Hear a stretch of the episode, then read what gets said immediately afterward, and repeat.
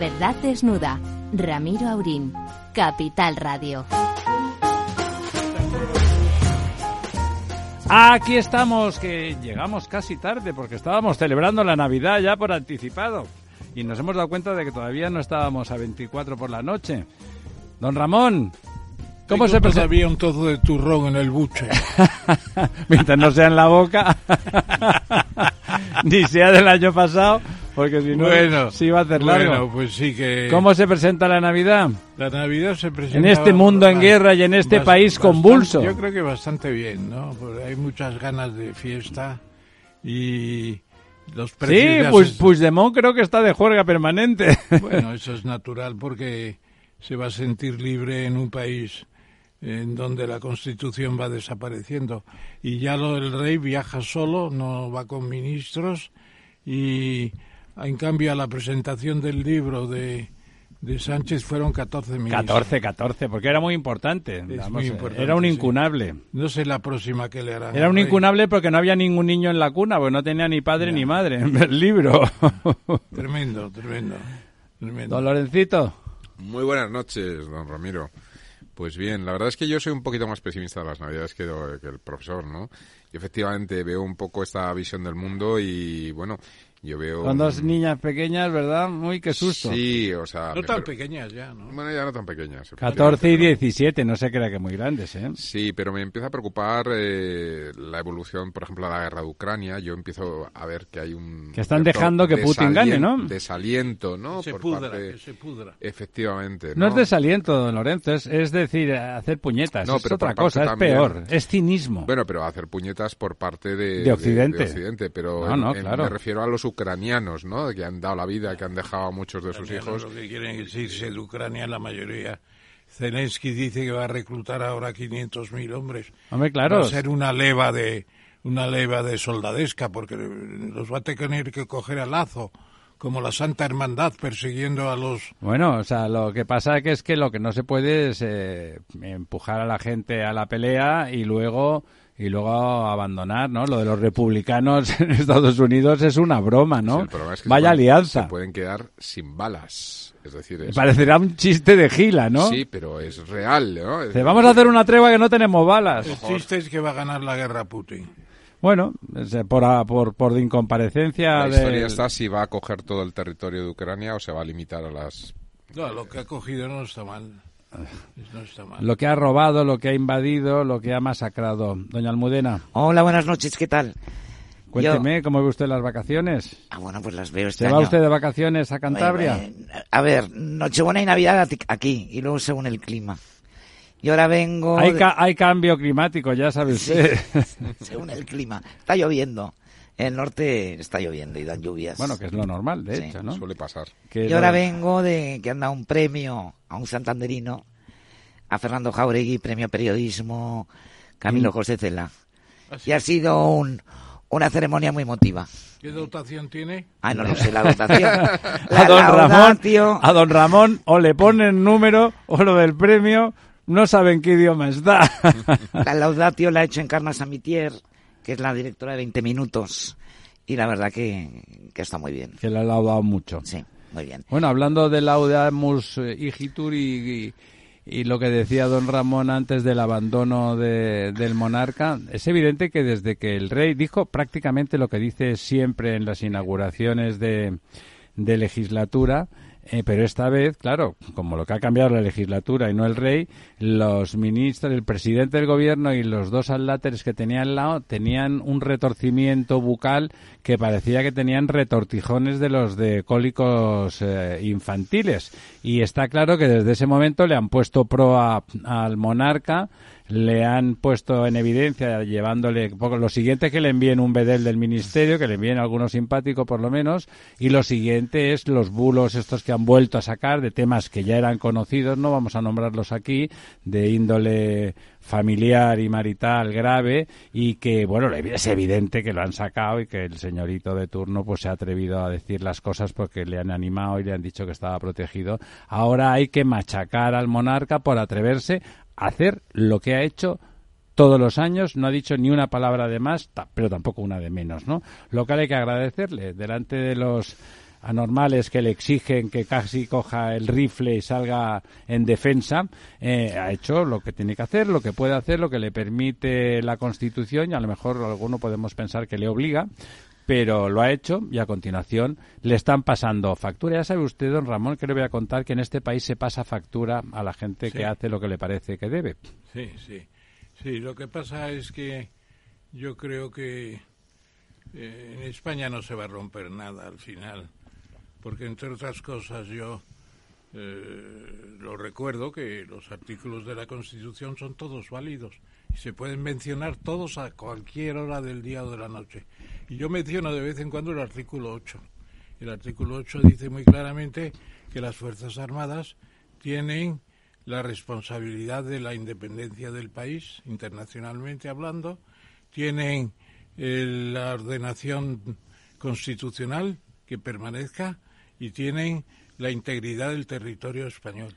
O sea que aquí no caben dudas. Y que yo me acuerde, no hay una ley orgánica desarrollando eso. Porque esa manifestación de las Fuerzas Armadas, ¿cómo se podría producir? Podría haber una ley orgánica desarrollando el artículo 8 que dijera pues una manifestación del jefe de Estado Mayor, pero claro, eso sería demasiado provocativo, ¿no? Muy duro. Pero es una es un artículo como otro cualquiera de la Constitución, así que tranquilos, tranquilos.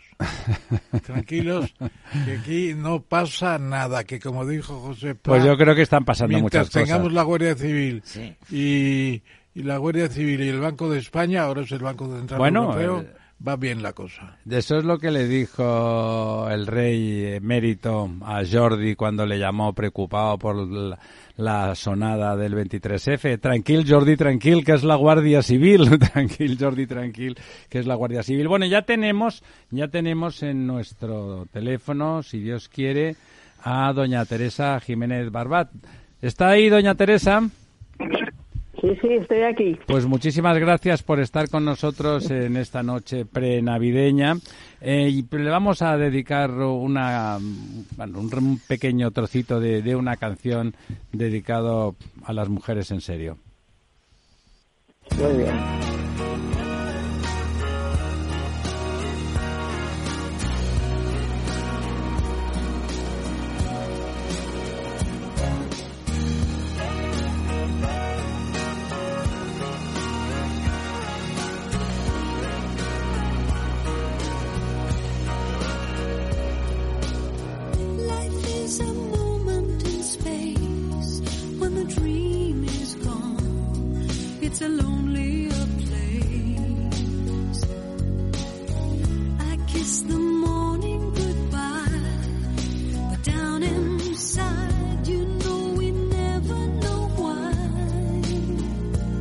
Bueno, aquí estamos de vuelta. me imagino que como cualquier eh, mujer eh, seria, pues habrá estado enamorada en algunas ocasiones, ¿no? pues sí, en algunas. Es de, lo es de lo más agradable que le pasa a uno en la vida, ¿no? Estar enamorado. A mí me parece eso, por lo menos. Eh... Hombre, además es, es una fuerza de la naturaleza ancestral, ¿no? Bueno, esa fuerza de la naturaleza la ha demostrado doña Teresa a lo largo de su trayectoria. Es una mujer que no necesita ponerse adjetivos porque por sus hechos los conocerás. Por sus hechos los conocerás y, por, por, sus hechos se le conoce a doña Teresa. Hoy no es por su larga trayectoria en el ámbito político y en otros, sino porque ha hecho un libro que justamente una mujer que siempre ha tenido liderazgo, que siempre ha tenido protagonismo, que ha demostrado que una mujer lo puede hacer todo igual o mejor que cualquier hombre, eh, ha escrito un libro que tiene el, provocativo título de Contra el feminismo. Eh, nada más por el título, yo felicitaría, no sé si el título es suyo, doña Teresa, pero el título de entrada es bueno, ¿no? Es un título que invita a mirar, a ver de qué habla y quién habla del libro. Cuando ve uno que el que habla del libro, pues eh, quien escribe el libro es una mujer como doña Teresa, pues a continuación dan ganas de leerlo. Pero vamos a dejar que sea otra mujer la que haga la glosa, eh, para el que no lo sepa, de quién es doña Teresa y que haga la primera pregunta alrededor de ese libro. Hola Teresa, buenas noches. ¿Cómo estás? Hombre, ¿qué tal, Almudena? ¿Qué Muy tal? bien, ¿Cuántos- encantada de oírte. Hace mucho. ¿eh? ¿Cuánto tiempo hace que no nos vemos? Sí. Bueno, a ver, Hace Teresa. dos días, sí. Teresa es antropóloga. Eh, yo la conozco de cuando fundó Ciudadanos. Fue una de las fundadoras de Ciudadanos. Creó la Asociación Ciudadanos de Cataluña. Luego el partido político. Militó en Ciudadanos. Luego te pasaste a UPyD. Eh, y luego Sí. fuiste eurodiputada de UPyD. Si no me Sí. equivoco. O sea, entre mujeres anda el juego. No, no. Eh, con Rosa Díez, que era la, la presidenta. Y, y bueno, a partir ya cuando se acabó la legislatura, eh, dejaste la política, si no me equivoco, y te dedicaste a Sí. escribir. Y bueno, mm, Exactamente. este no es su primer libro, ha escrito varios libros. Y bueno, este, como decía Ramiro, pues tiene un título muy peculiar. Y explícanos un poco, Teresa, el porqué de, de contra el feminismo.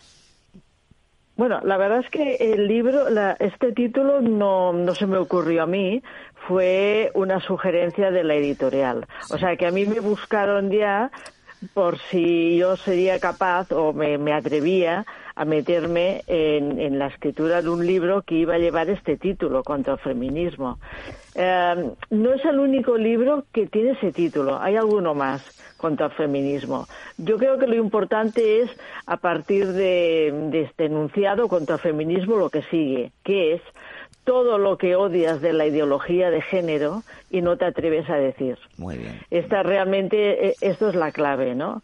O sea, que, a ver, feministas, si feminista es, pues que vamos a tener, queremos tener los mismos derechos eh, y libertades que un hombre, eh, más allá de- del sexo, de la raza, de la religión, etcétera, pues a, a ver que todos somos Todos somos todos feministas, somos claro.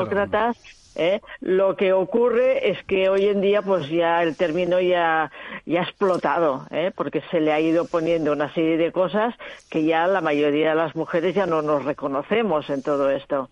Así que, bueno, eh, quise, quise hacer una denuncia ¿no? de, la, de la ideología de género, cómo ha impregnado eh, tantas instituciones y, y- y todas las consecuencias que ha tenido todo esto. Porque, por un lado, em, yo hablo de, de dos derivadas de este delirio, ¿no? de esta evolución eh, alocada.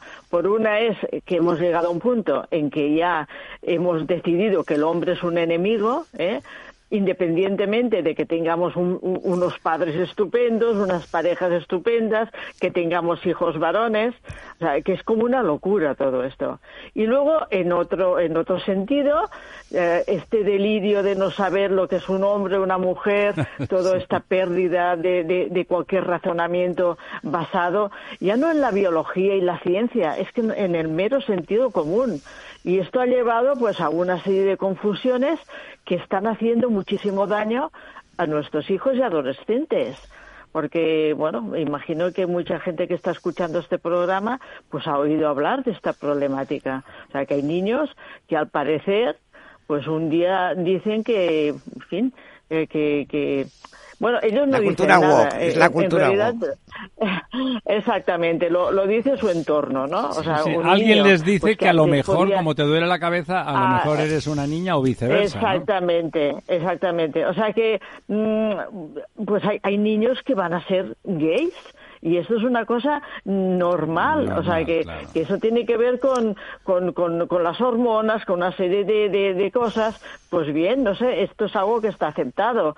Ahora, tú no, lo que, tú no le puedes decir a un niño que en realidad eh, lo que tiene e- es una niña con cuerpo de niño y que tiene la posibilidad de cambiarlo con la química, con los medicamentos, con, con, con la cirugía. Esto es una absoluta aberración y que está haciendo daño pues a, a, a, mucha, a muchos niños.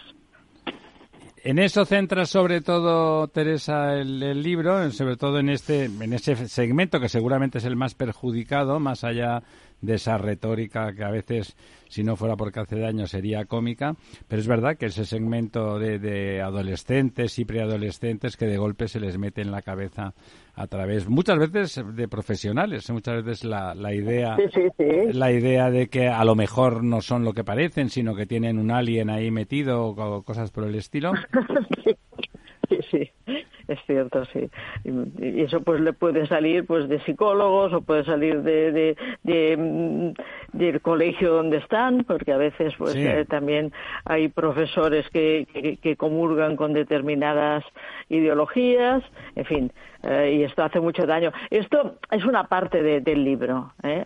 pero porque le dedico mucho tiempo también pues a pues a, esto que he mencionado antes, ¿no? De, este conflicto que aparentemente pues se tiene con los hombres y que hace que, hayamos perdido cualquier tipo de empatía, cualquier tipo de, consideración y de la mera justicia, ¿eh? porque ya sabemos que, que hoy en día, pues mm, por desgracia, en un conflicto familiar, pues eh, se puede acusar un hombre de cualquier cosa y antes de que pueda abrir la boca ya está, ya está. Ya está entre rejas, calabozo.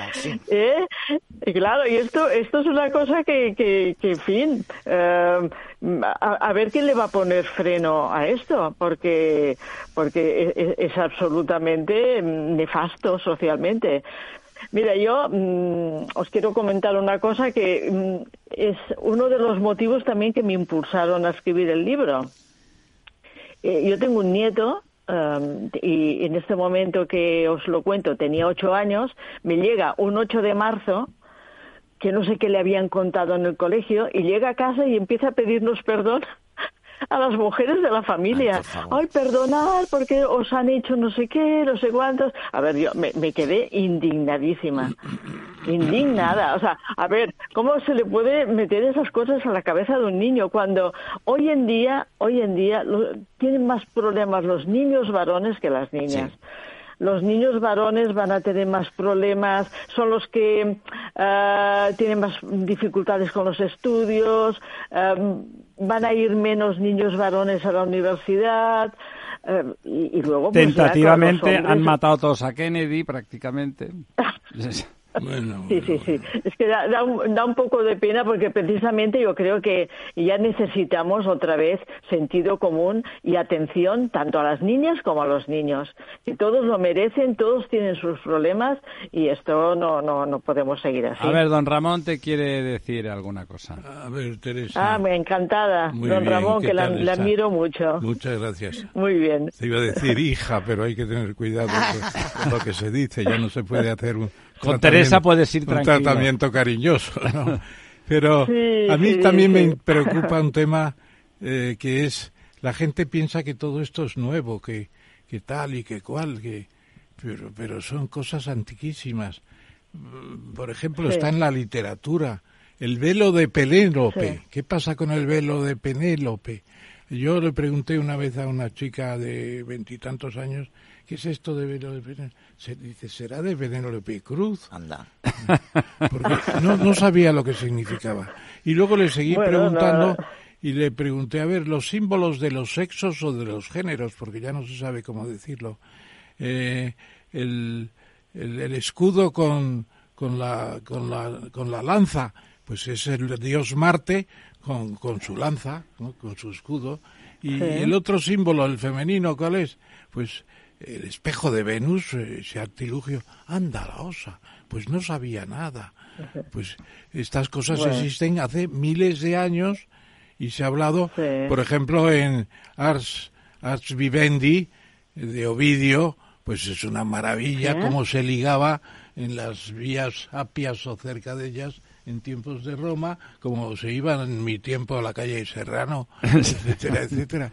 Y luego las variedades y las variantes de sexos y demás, pues se sabía. Lo que pasa es que a mí me recuerdan también... para que no la ponían de esa no manera. No quiero ofender a nadie cuando eh, aparecen los que hablan también de los de las mezclas de sangre en, la, en la, digamos, cuando los españoles llegan a las Américas y se va a producir el mestizaje. El mestizaje, todo eso, patizambos, zambos, no sé qué, las cruces de razas. Bueno, un poco de cultura, ¿no, Teresa? Supongo que en tu libro habrá algo de eso. Y te, te pregunto muy importante, ¿qué editor tienes? La editorial. La editorial es Pinoria.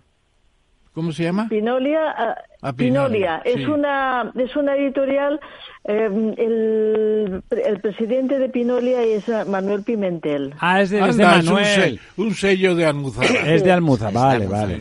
Bueno, Bueno, bien. sí, porque son eh, esas las dos eh, editoriales. Sí, sí, sí, Pues sí. a mí una serie de libros que tenía Un en buen Erasmus, editor, un en buen Erasmus de Barcelona lo ha comprado Pimentel y ya estoy también en manos de Pimentel por ese lado. Y como es amigo nuestro, pues ¿Ah, sí? estamos encantados de la vida, sí. Es buen editor, Sí. tiene 8 o 9 Muy, sellos. muy ya. bien. Tiene más, tiene un sí. montón y además es un amante de los libros, es un editor a la Sí. antigua, es pura pasión Bueno, bueno, por los bueno, libros. interesante, interesante. Invítanos Bueno, y- a alguna además dice- presentación.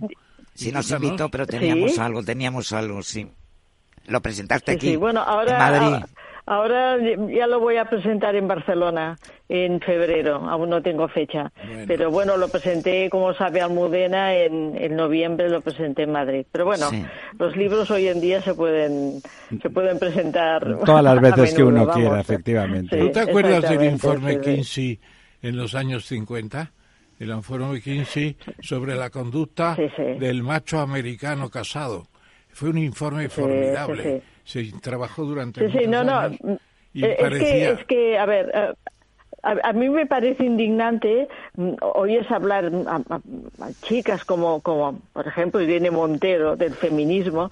Oye, es que, es que parece, es que hablan de, de, de sus madres como, como, como, en fin, como si fueran mujeres del siglo, del siglo XIX. O sea, como si no hubiera pasado nada durante 30 Ya. o 40 años. Como si fueran esclavas en 70. la cabaña del tío Tom, prácticamente. Pero, pero bueno, pero ¿qué ha pasado? Yo, yo fui una estudiante universitaria en los 70 largos y tenía amigas bisexuales, feministas. Totalmente. Es que, no sé, parece que, parece que hayan desaparecido mm, durante 40 años todas las mujeres, en fin, mm, la variedad que, que había y, y las inquietudes y los, ¿no? Eso Ya, se llama en- Teresa. Acaban de descubrir el mundo Sí. ellos ahora, ¿no? O sea, todos hemos es que tenido... están inventando la rueda feminista, la están inventando, pero no es porque sí, ¿eh? Les- esto les garantiza buenos puestos de Mo- trabajo. modus vivendi, que, efectivamente. Hay un, hay un, hay un momio. sí, sí, sí. Mi- Mira, a mí me parece interesante una cosa que has dicho que era de lo más normal,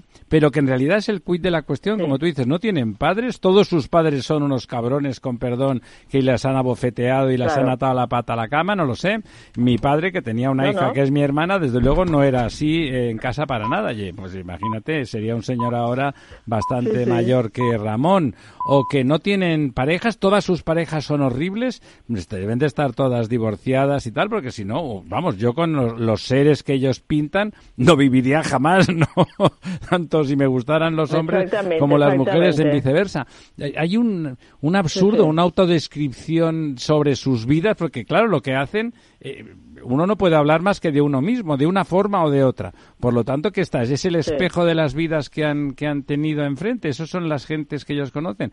Claro que hay monstruos, que hay un machismo subyacente, la sociedad es patriarcal desde el neolítico, bla, bla, bla. De acuerdo. Más allá de eso, hombre, es evidente que vamos evolucionando, habrá que hacer las leyes, pero como tú dices, esa, esa poner en valor, usted no conoce, señorita, a ningún hombre o a la mayoría de los hombres que conoce o que se preocupa en estar cerca de ellos, ¿verdad? De los, de los bárbaros y de los Claro. anormales, e intentará usted no estar cerca, me parece muy bien. Eso es como educamos a nuestras hijas. Oye, cuídate Sí, de- sí. del hombre que, que sea de esa manera, ¿no? Afortunadamente, no es tan difícil alejarse de esos hombres porque cada vez son, son menos, ¿no? Claro, claro, sí, sí. Además, a ver, eh, no es políticamente correcto mencionarlo, pero uno cuando va a ver la nacionalidad de, de, de, de, de- de esas, bueno, cuando hay algún tipo de, Sí, sí, de las agresiones. pareja, etcétera, etcétera, y resulta que, bueno, pues muchos no, no son, no son nacidos en España. El por no- el decirlo así. 90%. Eh, eh, eh, claro, claro, y, y- y es son culturas pues que aún eh, han tenido cosas más Son más mm, primitivas, podemos decirlo abiertamente, ¿no? Son más No, primitivas. no, no, que, que claro, cuando, cuando las sociedades lo que, lo que están es volcadas en su sustento, tienen que comer, tienen que tal, la sociedad es violenta, pues no, no están, digamos que sus costumbres mm, de pareja quizá no estén tan evolucionadas. Eso se ¿no? llama, Teresa, llega- eso se llama primum vivere de inde filosofare. Es decir, primero hay que atender las necesidades y luego tienes libertad para hablar de una serie de cosas. Muy importante. Y te quería preguntar una cosa con la media del director. Te quería preguntar una cosa.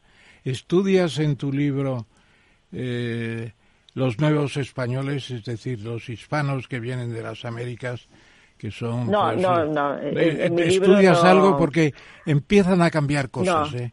Y no hay tanta miscigenación como se dice. Muchos eh, vienen ya emparejados, etcétera, etcétera.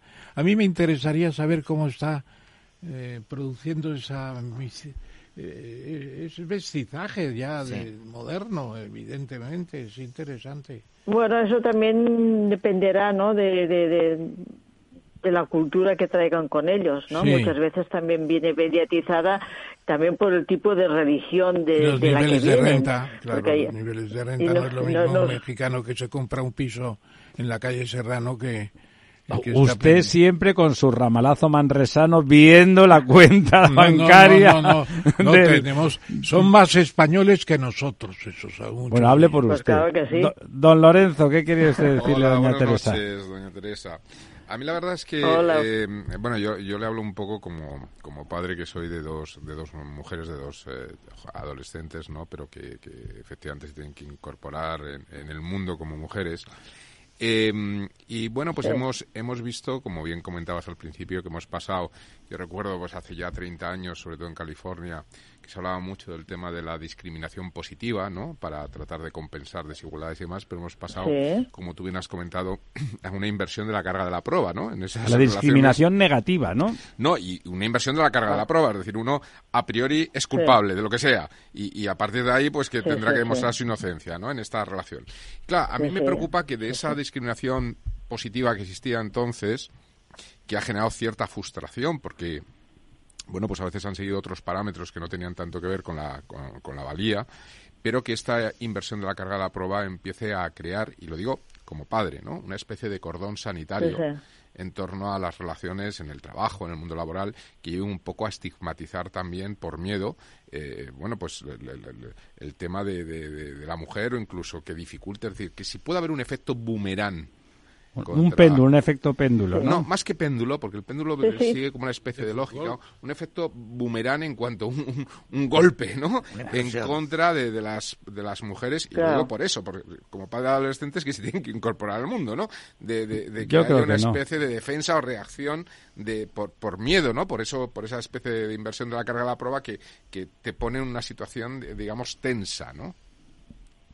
Sí, bueno, es que la inversión de la carga de la prueba es algo que uno imagina que debería estar totalmente superado, porque es una gran injusticia. Esto, en teoría, es uno de los logros de nuestra civilización, ¿no?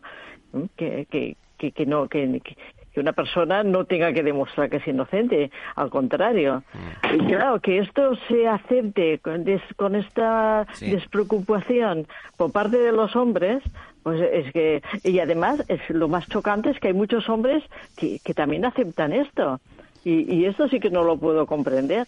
Quizá porque ellos prefieran estar machacados, pero defender unas ideas que defiende la izquierda, Sí, es gregarismo ideológico, ¿no?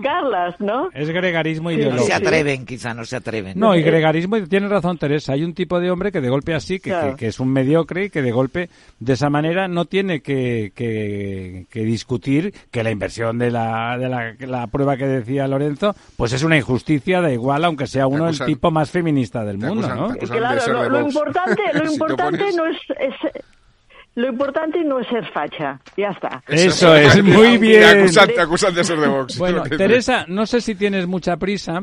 Eh, ahora nos vamos, ahora vamos a, en, vamos a ponerle una canción a nuestro amigo eh, Jesús Sánchez Lambás, que está aquí, y que, por cierto, si quieres preguntarle algo a Teresa, comentar alrededor de su libro, te lo te invito. Doña Teresa, hay una cierta evidencia de que hay un problema de, de violencia en las relaciones de género países nórdicos con procedimientos y sociedades muy avanzadas. Pero muy alcohólicos. Y Alemania, Italia, eh, bárbaros del norte. sigue existiendo eh, una situación, un cuadro de violencia eh, notable, que es, un problema social de cierta relevancia. Más allá de toda la propaganda eh, utilización, gran daño que se hace a la mujer, que se la desprotege a base de que el otro día leía una de una ley que la quiere proteger, encuesta, una encuesta judicial que hablaba de que un 30% de las denuncias de, violencia eran falsas o eran instrumentales en realidad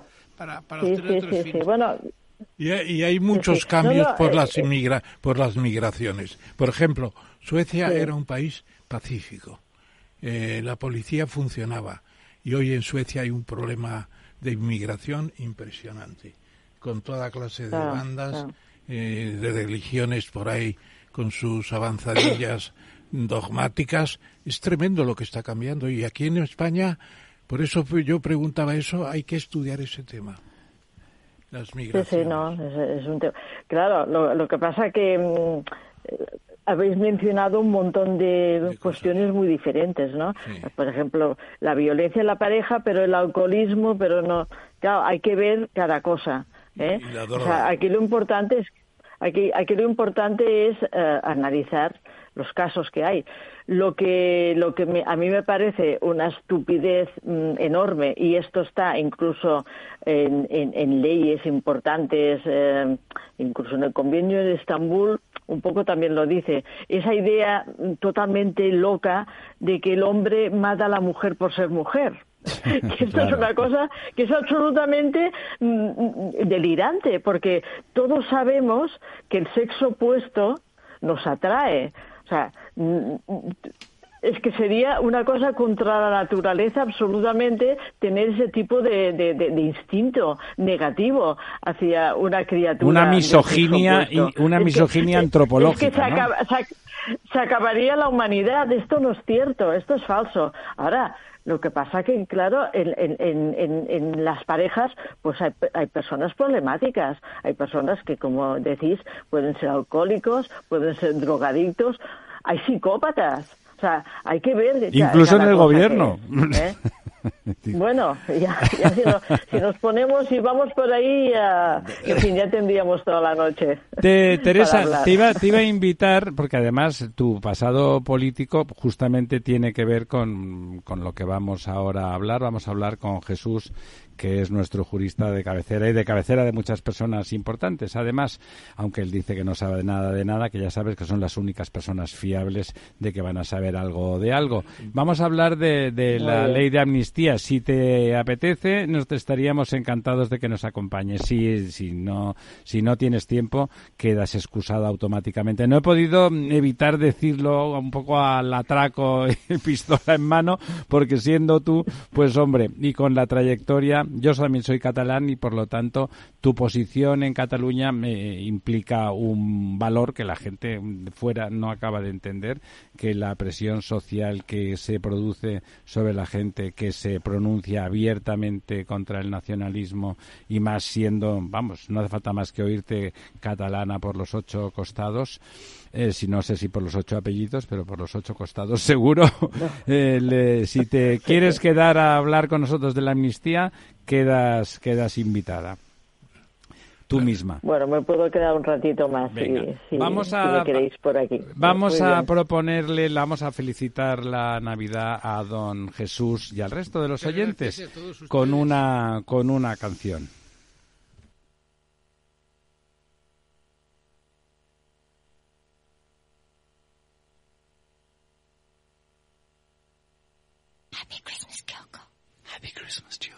So this is Christmas.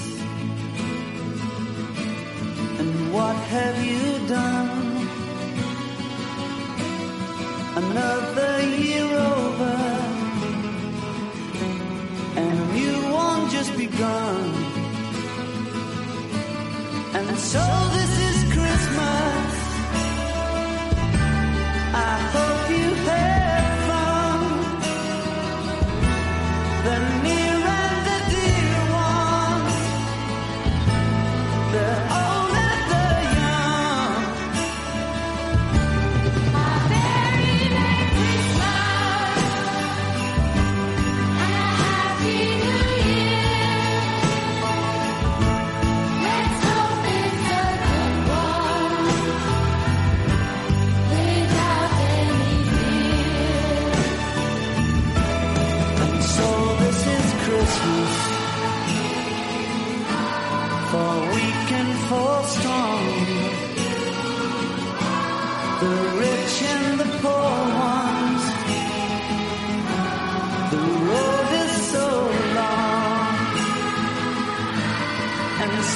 Bueno, estamos de vueltas de este villancico precioso de John Lennon. ¿Te gusta, Teresa, este villancico?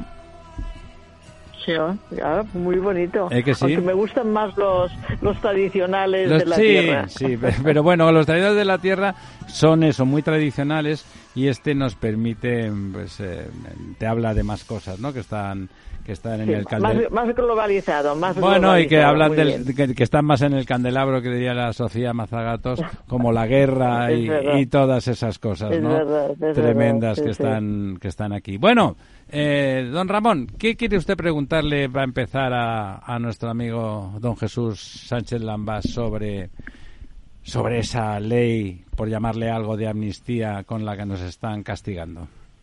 Bueno, pues una cosa muy sencilla, que teníamos una ley de amnistía de octubre de 1977, que yo voté porque era diputado en ese momento, las constituyentes, y que esa ley funcionó muy bien, sin grandes necesidades de complementos, y no se planteó ningún problema que no se pudiera resolver.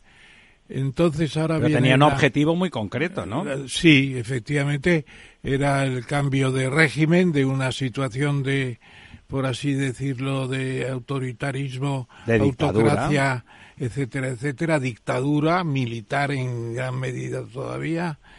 Y en cambio, esta ley pues no estaba prevista salvo para una situación límite que es el funcionamiento del segundo gobierno, segundo gobierno de, de Sánchez con el nombre de, ¿cómo se llama el, el gobierno? De, que le puso el nombre el socialista aquel Frankenstein. Frankenstein. Frankenstein. Es, el, es del- El una señor, ley- el señor cuñado de, de le- Jesús. Una ley del segundo gobierno Frankenstein. Eso es lo que me parece. Alfredo ¿Por qué Pérez Rubalcaba. Ha suscitado tanto ataque por aquí arriba y por abajo.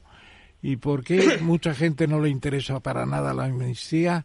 Miran naturalmente el nivel de renta, los ingresos, el trabajo, etcétera. Esa es una cosa muy conveniente para Sánchez. Pero ¿por qué esta ley de amnistía a estas alturas? Cuando ya teníamos una y, Y que no servía para los propósitos del señor Sánchez. Probablemente la- la- este- esa es la gran causa del rechazo social y, y jurídico político, el, re- el- repudio de una norma que se hace como un instrumento para estructurar una mayoría parlamentaria. Y ese es el problema central, Una ley mercantilista. que por lo tanto cubre cuando se utilizan leyes penales, estamos hablando de un ámbito muy específico, leyes del mundo criminal eh, como instrumento eh, para eh, obtener una mayoría en el Parlamento, para obtener los escaños, es un problema eh, moral, sobre todo moral, más que jurídico, es un problema social, político y moral. Jurídico, como usted dice, votó una ley de amnistía, aplicó una ley de amnistía. Hoy, por cierto, que se celebra el aniversario del atentado de Carrero Blanco. Hay que recordar que a los autores a los que se encontró, más allá de las teorías eh, de la conspiración, de la CIA y de todo aquello, pero bueno, los, los que cometieron Los el autores atentado, materiales, sí. algunos de los autores materiales quedaron impunes como consecuencia de la ley de amnistía del 77. Por tanto, es una cosa... eh, Porque fue generalizada, fue para los Claro, dos bandos. Y ese claro. es el primer problema que tiene este este proyecto de ley, este proyecto de ley que no o proposición de ley, porque no es proyecto ya que no lo presentó el gobierno, sino el grupo parlamentario. Ja, y, ja, es, ja. y es el problema que cogiendo toda la doctrina del Tribunal Constitucional sobre leyes de amnistía, eh, tienen que partir ya ahí hay un principio muy marcado de eh, respeto al principio de igualdad del artículo 14 de la Constitución. Y esto va a ser muy difícil de cumplirlo. Pero luego tiene algunas peculiaridades, si usted, eh, que puedan ser interesantes. No, no voy a entrar en, en en cuestiones Leguleyas. legales, Pero, por ejemplo, les pone a los jueces una presión enorme y dice, en dos meses tienen que resolverlo. La, ley de amnistía que usted citaba, eh, su precedente en la transición democrática, o la transición a la democracia, eh, no tuvo esos tiempos. Aquí se tiene que aplicar y es de aplicación obligatoria todo aquel juez que tenga una causa en cualquier estadio de la causa, de investigación, de preparación de juicio, tiene que aplicar la amnistía. Y, tiene, y les ponen dos meses. Dos meses en, el- en términos judiciales es Nada. Como, como para un médico dos minutos. ¿no? Es, es un- tiempo insólito. Bueno, es evidente la, la voluntad instrumental de esta ley, ¿no? Y ese es su mayor pecado. Eh, luego tiene algunos problemas de encaje, eh, los, los morales, políticos y sociales. Es decir, a la gente lo que más le incomoda no es la ley de amnistía, es eh, que sea una, una ley penal utilizada en compensación para obtener eh, o para conjugar una mayoría parlamentaria. Pero técnicamente tiene muchos problemas y yo creo que sí, no quiero lo del love war, pero sí que va a haber una resistencia severa por parte de los jueces, porque nos vamos a ver que va a haber gente que plantee cuestiones de inconstitucionalidad y que las quiera remitir al Tribunal Constitucional, va a haber jueces que van a parar las amnistías y van a plantear cuestionamientos al TJUE, el Tribunal de Justicia de la Unión, de la Unión Usted Europea. cree firmemente que eso va a ocurrir, ¿no? Sí, sí, sí. Yo creo que hay. Porque el texto de la ley, además, tiene una, una introducción, una exposición de motivos que Eso es, quería que preguntarte. es muy, poco, Sí. muy poco afortunada. ¿Es convincente? ¿Es No, en absoluto. Sobre todo, empieza to- toma un periodo de tiempo tan tremendo como el 14 al 23. Que, claro, es, un- es una secuencia de tiempo. eh, Muy concreta, ¿verdad? Claro, pero con unos hechos muy he- heterogéneos. Ahí ha habido conductas de todo tipo y excluye todas las responsabilidades. Por ejemplo, la re- ¿a quién se le ocurre? ¿Y la malversación? A- nunca he visto una ley de amnistía que excluyese la responsabilidad contable. Bueno, ¿y, y qué la convierte en una norma ad nomine? O sea, una norma hecha para un caso. Que se han acordado de excluir la responsabilidad contable, que es una cosa que persigue el Tribunal de Cuentas, que, en fin, no está en el común de las gentes eh, hablar de esa cuestión. Y excluye esa responsabilidad. Y lo único, claro, que no han podido hacer es excluir la responsabilidad por daños a terceros. Que eso no se, no se extingue con la amnistía. Tienen que indemnizar si a una persona le han lesionado, le han roto el escaparate o le han. eh, en fin, que rompieron unos cuantos. Por lo que Sí, sí, o a un policía lo dejaron en una silla de ruedas. Eh, po- hemos podido ver los episodios de- de, como decía Joaquín Romero Maura, de la, de, de la Rosa de Fuego, ¿no? de la Barcelona eh, ardiente en aquellas fechas, pues todos esos daños no se excluye esa responsabilidad. Con lo cual ahí les va a quedar un residuo de problema. Un rescoldo. a- a- nunca mejor dicho, lo de rescoldo, eh, de problema que a ver cómo resuelven. Claro, en fin, serán las aseguradoras, pero ahí al final, claro, si hay daños, si están los sujetos identificados, les podrán relevar de la responsabilidad penal, pero no de la civil. Doña Almudena. A ver, mira, hola Jesús. Eh, Hola, yo, te, Almudena. yo te quería preguntar. Yo estoy hecho un poco un lío. O sea, ahora ya está la ley de amnistía y viene plato de enmienda, de, de presentación de enmiendas. El Partido Socialista ha dicho que no quiere presentar ninguna, pero los partidos ¿Se han hecho nacionalistas ellos el- la ley? van a presentar enmiendas, es lo que me ha parecido entender. Entonces, en- dentro de estas enmiendas, ¿qué es lo que pueden presentar? ¿Qué? ¿Cómo ha quedado el terrorismo? ¿Cómo queda la malversación en la ley? Mm, ¿Cómo queda la corrupción? Quieren meter a Puyol también. Todo esto, Eso es un relato que se ha contado los medios, eh, probablemente eh, no es inverosímil después de ver este texto. Perdone, eh, a don Jesús, han pedido a Dios y a su madre. pero se ha dicho que no quiere tocar nada porque le da miedo que se lo tumben en el Claro. constitucional. Y yo creo que va a tener muchos problemas. Es una, una ley que va a tener muchos accidentes aquí y fuera de aquí. No son, ya, en fin, desde, Europa. Desde el 86 España está en un O sea, escenario- ¿usted cree que en Europa van a ponerle pegas a la ley? En Europa le pueden poner problemas por- desde el punto de vista del, principio de igualdad y con algunos aspectos técnicos, de técnica eh, legislativa y parlamentaria, y por algunos valores que ahí se conculcan de una forma, me parece que severa. Y sobre todo, mire, ¿qué habrá en, en Cataluña? ¿Cuántos juzgados tienen competencia? Aparte de los de la Audiencia Nacional, el resto de los procedimientos para esta amnistía en concreto están solo en Cataluña. Los procedimientos, quita, además de los de, de la amnistía contable, o sea, la amnistía del Tribunal de Cuentas, que eso está, como sabe muy bien don Ramón, porque tiene ahí muchos amigos en, en tribunal, donde, en, Sí. en Metro Tribunal, y será el Tribunal de Cuentas. Eh, y todo eso va a tener un devenir muy tormentoso, no va a ser un caminar nada sencillo. Pero la cuestión de Europa, Eh, yo no sé si leíste el artículo de Araceli Mangas en la tercera de ABC sobre ese tema. Me parece que tenía la idea de que Europa no podía hacer prácticamente nada. Yo, creo que Europa no, pero el TEJUE sí. Eh, Tribunal de Justicia europeo. Europa está llena está llena de amnistías, algunas casi tan malas como esta. La última italiana era porque se tenían se les habían colmatado los centros penitenciarios y tuvieron que poner un, montón de gente en la cárcel. Eso es muy italiano o casi argentino. bueno, mire la, la, experiencia de los de las amnistías en Argentina cómo terminó con la cúpula militar amnistiada eh, y entrando en la cárcel a pesar de aquella amnistía de, de, Alfonsín. Pero esta el, tribunal entraría cuando el Tribunal Europeo. En cuanto un juez que tenga que aplicar dentro de dos meses desde que la ley esté vigente, se apruebe, sí. Eh, tendrá que plantear una cuestión de prejudicialidad o de inconstitucionalidad en el precepto o de conflicto con algunos de los principios, que es básicamente, a mí me parece, de igualdad, el que puede llevar esta ley al TEJUE. Y solamente veo que sean esos dos. No creo que ni el Parlamento, ni la Comisión, ni, ni tengan nada que decir porque Europa está plagada de amnistías. En fin, es un instrumento de, ese.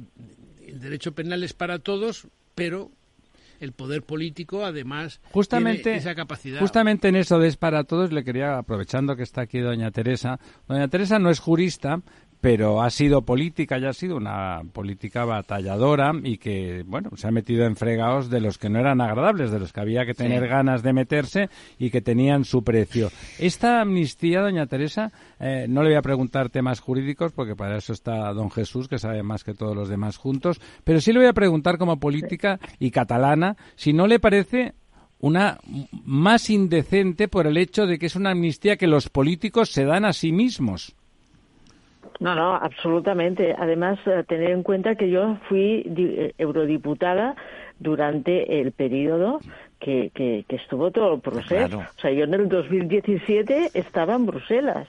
O sea, que yo me pasé la legislatura mm, intentando convencer a gente con una información eh, básicamente mm, recibida por parte de los independentistas sobre lo que era Cataluña y decirles que, que no era cierto. O sea, me decían, tú eres catalana, entonces eres independentista. Automáticamente, ¿verdad? automáticamente. ¿eh? E, e, esa es la idea que tenía la, gente de allí. Entonces, eh, intentar explicárselos. Yo, bueno, lo, sabe Almudena, subimos a cantidad de, eh, aparte de Sociedad Civil Catalana, que había estado ya en Bruselas, pero otros muchos, empresarios de Cataluña. Fue la primera vez que subieron eh, cuando, cuando yo los, los, los, los hice subir. O sea, hicimos un trabajo allá intensísimo. ¿Eh? y luego como catalana, como catalana que desde la ventana de su, de su piso de Tarragona veía todos aquellos vándalos, cómo quemaban contenedores, cómo, cómo se echaba la gente a sabotear el AVE. Pero es que... y las autopistas. y el aeropuerto, por favor. las autopistas que las cerraban. Entonces, claro, para mí esto, ver que esto no solamente ha sido eh, indultado, que ha sido eh, la malversación increíble de nuestros impuestos. Se ha perdonado y ahora va a haber una amnistía. O sea, pero ¿esto qué es? yo como catalana no independentista me siento agredida y doblemente humillada. Esa es la verdad. De todo lo más insólito es eh, la toma del Prat, la toma del aeropuerto de Barcelona. es increíble esto. huelgas y manifestaciones ha habido en Estados Unidos, en Inglaterra, por esa vieja tradición, eh, en toda Europa, pero parar un aeropuerto. O sea, que, que, una manifestación de, matiz o de cariz político pare una, una, una infraestructura aeroportuaria, eh, aeroportuaria o portuaria es, es muy insólito. Y esto ahora se va, se va a tratar de cerrar sin ninguna, sin ninguna consecuencia. Y la pregunta es... Todo gratis. pero la pregunta sobre todo... Todo gratis. Que cualquier catalán se tendrá que hacer, y seguramente todo, todo, cualquier español es catalán y cualquier catalán es español, y cuando lo vuelvan a hacer, ¿qué? Sí, porque han dicho que lo volverán porque esta, es, la cuestión. Claro. Bueno, lo del 14. por cierto, ¿pero por qué no les han indultado? No han construido un macroindulto, me parece que eran 300 y pico personas. Pero han construido un macroindulto que era otra barbaridad. Pero porque, el indulto es individual, tampoco puede ser colectivo, bueno, pero ¿no? si das, si das 400, a todos les llega. no, puede ser indulto, no hay indulto colectivo, pero el indulto que es abnomine puedes desde luego dar 400. Oye, todavía no tenemos enmiendas, ¿no? Sí. Sí, estaremos en plazo ahora. Están en plazo, pero ya se han presentado Sí, pero todavía no los conocemos. Sí, sí, sí, don Jesús conoce alguna. A ver, cuéntenos. Pero espérate primero que te pregunte una cosa puede haber contradicciones en el grupo proponente porque es un grupo en realidad más que eh, es un frente más que un grupo un frente un frente puede haber eh, desavenencias discrepancias y discrepancias suficientes para dificultar la, el propio desarrollo de, la proposición? Políticamente no lo creo. ¿No lo crees? No lo creo. ¿Lo tienen estudiado? Incluso ahora con la escisión o la desafección de Podemos, que, ha generado. Bueno, Lo primero que ha dicho es que cumplirá con los deberes. Ganado siete, hemos ganado siete, siete, escaños con esta ley, pero perdemos cinco. Eh, pero en esa ecuación tan compleja, pero claro, esos cinco están prisioneros por otras vías. Y, Muy prisioneros. Usted que ha estado en el Estado, el poder del Estado de controlar y de pagar, don Jesús, y de pagar. Eh, eh, es, es, un poder omnímodo. Se puede considerar que es hoy día.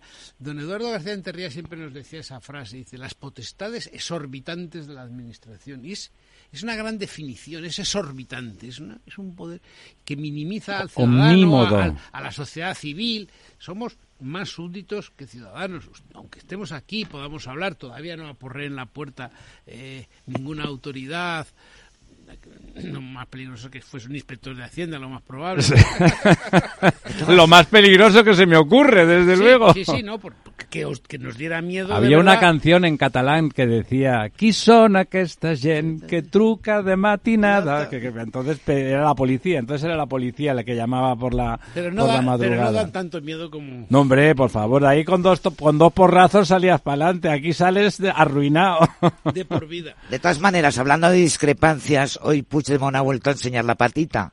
Vía su mensajera Pilar Raola, que ha dicho que Puigdemont, que Sánchez no le ha conseguido lo del catalán en Europa, y por otro lado el tema de la oferta. Milagros a Lourdes. Y entonces ha dicho que esto puede empezar a acabar muy mal. Nada, todo mentira. Bueno, no está... Pero Almudena, también una cosa si, si estas señales horarias no nos lo impiden esto es un disparate. Es un disparate.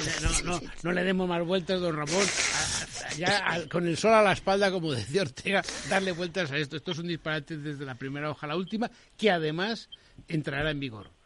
No es el primero que vemos, seguramente todavía veremos alguno más. No creo, no creo que peor, pero veremos. Ahora, digamos también qué mal se hizo desde España y qué daño ha hecho a todo este proceso que ni Alemania, ni Francia, ni detuviera al señor Puigdemont. Detuviera al señor Puigdemont y le aplicara que era el jefe de todo. Una, una extradición. Y, aplicara, no, entonces no haría falta porque era la, la, la orden, la orden, la euroorden. No ha funcionado. La Unión Europea ha fracasado, el pilar tan famoso, el tercer pilar de la justicia. Bueno, esto es una broma, eh, porque cuando hay una injerencia política esto no funciona.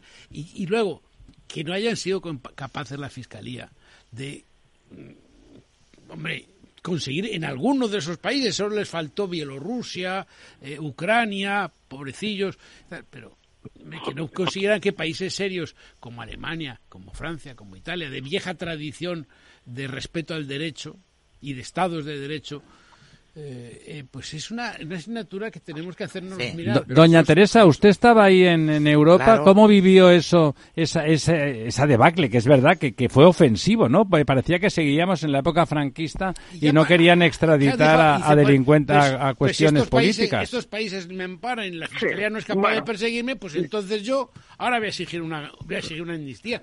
Tiene un punto de coherencia. Oye, ¿y cómo queda? Doña Teresa, espera ¿cómo queda? Perdona un segundo, perdona un segundo. ¿Cómo queda el rey después de su discurso célebre que dice todo lo contrario de lo que se plantea en la, en la ley, en la proposición de ley de amnistía? ¿Cómo queda el jefe del Estado? ¿Hay síntomas de que ya no le quieren ni acompañar los ministros a viajes a la Argentina? Yo creo que eso no es así. Que, eh, Pero pregunta el personal de la calle. pero no, no es así. Eh, algunas veces no es conveniente y un buen ministro de Exteriores se preocupa mucho y si no el presidente y si no es una vergüenza. lo que se llamaba el ministro de jornada. Es una vergüenza. para que ocupara esa tarea.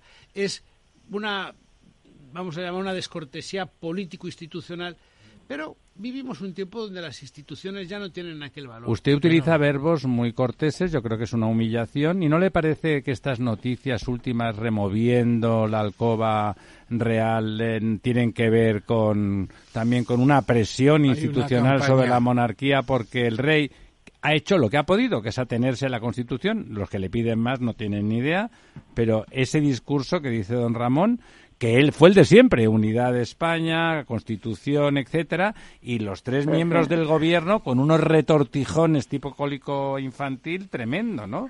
Y no, el, discurso, el discurso del rey fue, en fin, un, chute de, de, de, esperanza, ¿no? De, en fin, por lo menos había una institución en el país que se mantenía firme y nos podía uh, unir a todos, ¿no? Pero, curiosamente, Teresa, la otra institución quienes entonces estaban en el gobierno, eh, que son ahora los que están, en fin, jaleando una oposición durísima contra toda esta ley, justificada desde mi punto de vista, pero hay que recordar que, en fin, en fin, muy, muy enérgicos, muy enérgicos no fueron todo es verdad. Hombre, los metieron en la cárcel y desde luego no les han dado Aplicaron el 155. Hombre, podían haber sido... Seguro que lo aplicaron. bueno, hay unos que dicen que, que, fue, una barbaridad. 154 y medio, pero lo 155 invocaron, lo invocaron. Lo invocaron. 155 lo único que lo aplicó bien, que fue Felipe González, porque lo dijo, el 155 es un arma que o cuando haces el requerimiento, como pasó en Canarias la primera vez que se aplicó con el tema de las desgrabaciones fiscales, y en la noche que lo aplicó, Canarias cedió y torció con gran sensatez, como es característico de los canarios. Pero eh, si, si el 155 no, no te, hay desacato al requerimiento que está previsto en la norma, la respuesta del Estado tiene que ser contundente. Porque ya no hay, ya no hay más. Ya Pero no Sánchez está comprando el relato de, de, los independentistas con el 155. Lo ha comprado. Porque ahora dicen que fue una barbaridad lo que se hizo en Cataluña, que los bueno, El discurso del rey, por, falta de intensidad, quizá. No el de hace, no el de hace siete años. No, el de ayer, el del otro día, el del otro día de, del comienzo de la legislatura fue, en cierto modo. ¿no? Sí, sí, no, fue sin cierto modo el comienzo de la legislatura. no.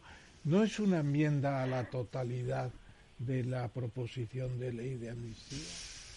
Bueno, la, la institución de la corona encarna la unidad de España esa persona, sea el, pues no, rey Felipe, don Felipe o el rey don Juan Carlos, son ellos encarnan la unidad de España, la representan y la encarnan y por lo tanto tiene que ser, porque si no se negarían a sí, a sí mismos.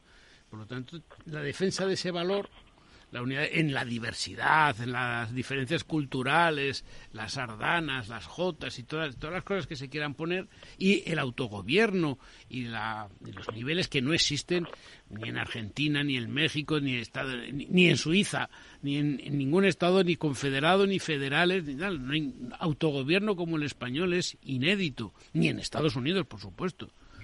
Pero, pero él encarna la unidad de la nación. Jesús, a mí me gustaría preguntarte una cosa. Antes has comentado un poco la... ah, perdón. Adiós. Teresa, dime. ¿Hola? Sí, Teresa. no, no, yo creo que ya os voy a tener que dejar porque la familia me reclama. Oye, ¿Eh? muchísimas gracias, Teresa. gracias, A vosotros, a vosotros por recibirme también. Adiós, un abrazo. Teresa. Un abrazo. Buenas fiestas. Adiós. Gracias. Eh, sí, Jesús, te, te, quería preguntar antes, has hablado un poco de la vergüenza del despropósito de países como Italia, Alemania, Francia, Bélgica, que de alguna forma pues tuvieron, tuvieron la actitud que tomaron en, eh, después de ese, de ese octubre de, del 17. Eh, y has comentado que tú no esperas nada de la Unión Europea ni tienen capacidad, pero sí del Tribunal, del TEJUE, del Tribunal de Justicia de la Unión Europea. Eh, se ha hablado o has hablado de la cuestión prejudicial. ¿Hay posibilidad de que eh, una vez que este, esta norma entre en vigor y algún juez eh, presente esa, esa cuestión prejudicial, se produzca alguna cautelar por parte de la, del TJUE que paralice el cumplimiento de la norma?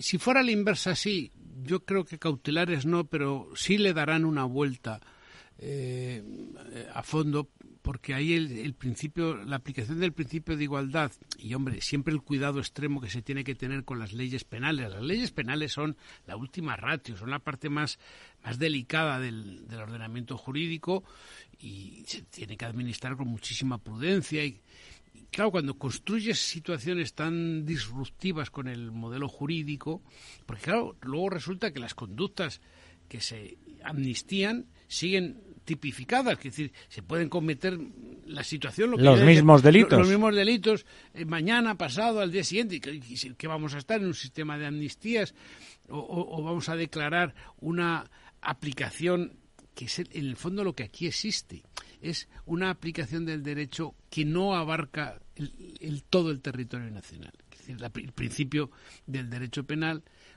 usted puede tener instituciones del derecho civil como la herencia o como el matrimonio, que tiene peculiaridades territoriales en Cataluña, en País, País Vasco, en, Navarra, la herencia, eh, en Galicia con temas de, derecho agrario, pero el derecho penal claro. es el pilar, solo hay uno. Y claro, ¿qué, qué termina ocurriendo con eh, indultos, amnistías y estructuras que eximen de responsabilidad a conductas contra el ordenamiento jurídico penal? Pues que hay una ley penal para un sitio y una ley penal solo especial para otro sitio, porque al final termina siendo... Y ahí está el principio de igualdad puesto en cuestión. Y yo ahí sí creo que el TJUE puede tener un pronunciamiento y también creo que lo puede tener el Tribunal Constitucional, pero, ya tiene sabemos... capacidad de paralizar el cumplimiento de la norma. Sí, puede tener capacidad de todo. De modo inmediato la tiene. ¿Cuál es el plazo en que normalmente ocurrirá un, un, pronunciamiento a partir de, de, una petición de estas pre... No, no antes, no antes de... Aunque las cuestiones penales suelen tener un, tratamiento más... Pausado. No, no, más temprano porque, hombre, tratan de situaciones... Eh, Graves, sí. La, la, la, libertad de las personas, los derechos básicos, ahí se cuestionan los derechos básicos, pero no, pero no antes de dos años años. Y esa y mientras está por pronunciarse, los jueces no pueden decir que están esperando el pronunciamiento. Sí, sí, claro, paran. Lo harán, ¿no?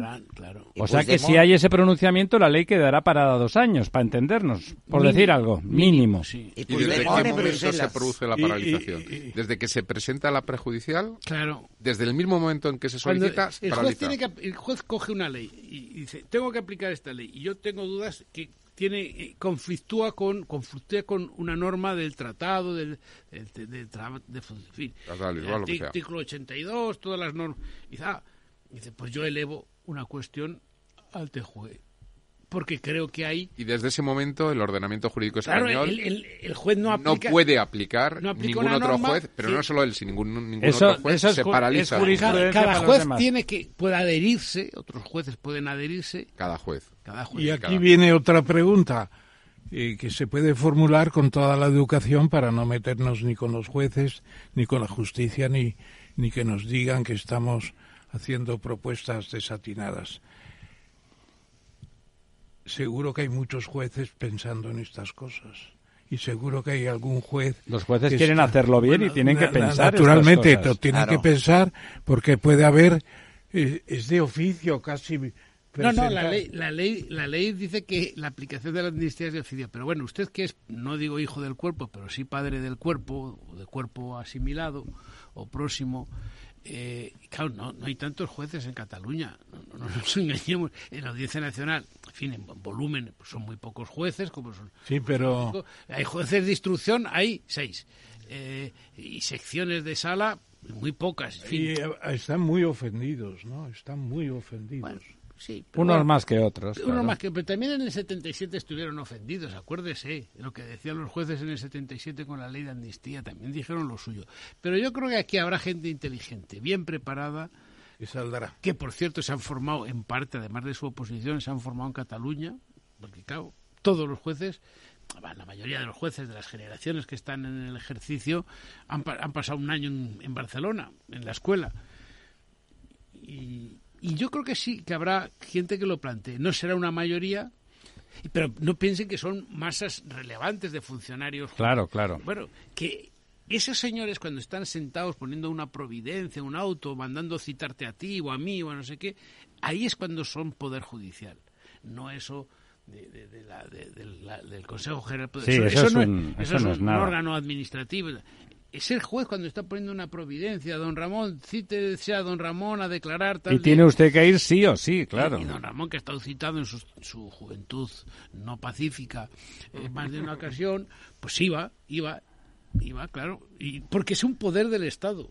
Con, un, con una facultad coercitiva muy importante, pero no son no hay muchos jueces en Cataluña. Bueno, en España hay 5.000 y poco. Guarde usted la proporción. ¿Cuántos jueces Un juez, aunque no haya presentado la prejudicial, puede adherirse y decir que como está pendiente la prejudicial tal, con que lo haga uno, todos los demás que quieran pueden adherirse. Que, lo que quieran, en realidad que ellos crean en conciencia que existe ese conflicto. Pero el juez, al fin de cuentas, es, muy dado a eso de que eh, cúmplase eh, la ley. Cúmplase la ley, no esta ley, sino la ley, la extracción de ley, y es el mundo. Los jueces en ese sentido son como los catedráticos, que la asignatura más importante es la suya. Tienen muy poca empatía con las cosas de realidad social y tal. Aquí hay que aplicar la ley. Son esclavos de la ley. Y por otro lado, protectores de la ley. Y en ese sentido, pues habrá quien encontrará. Yo estoy convencido de esa. Bueno, don Jesús. Y con las enmiendas eh, más. Queda mucha amnistía. ¿eh? Volveremos sobre la amnistía y, y, la verdad es que esperemos, aunque usted ha dicho ya ya me he quedado con la mosca tras la oreja de que seguro que se va a acabar aplicando. Esperemos que se demore mucho y que por lo menos la gente más valiente, los jueces más valientes, presenten, presenten eh, un frente técnico, porque al final eso es aplicar con, con rigor esa técnica. Le invitamos a que se quede con nosotros porque usted ha conocido, más en su juventud probablemente, Argentina bien, que es de lo siguiente que vamos a hablar ahora. Y también para hacer eso vamos a recordar eh, ese querido país musicalmente.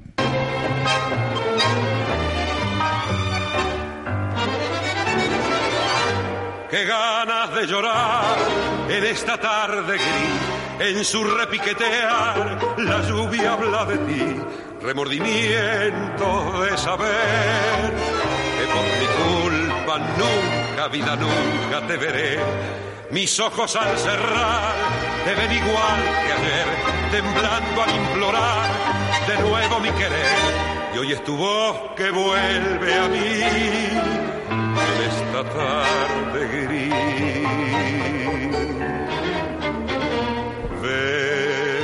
Qué invento el tango, ¿verdad? Que, es un mestizaje musical maravilloso que, expresa esa melancolía y esa pasión y esa y ese esa golfería en el mejor sentido de la palabra, lo digo, que envuelve todo, es la pasión amorosa y esa, ese baile maravilloso donde aunque él es muy machote, la que domina está claro que es ella, ¿no? Que se retuerce maravillosamente y al mismo tiempo tan técnico.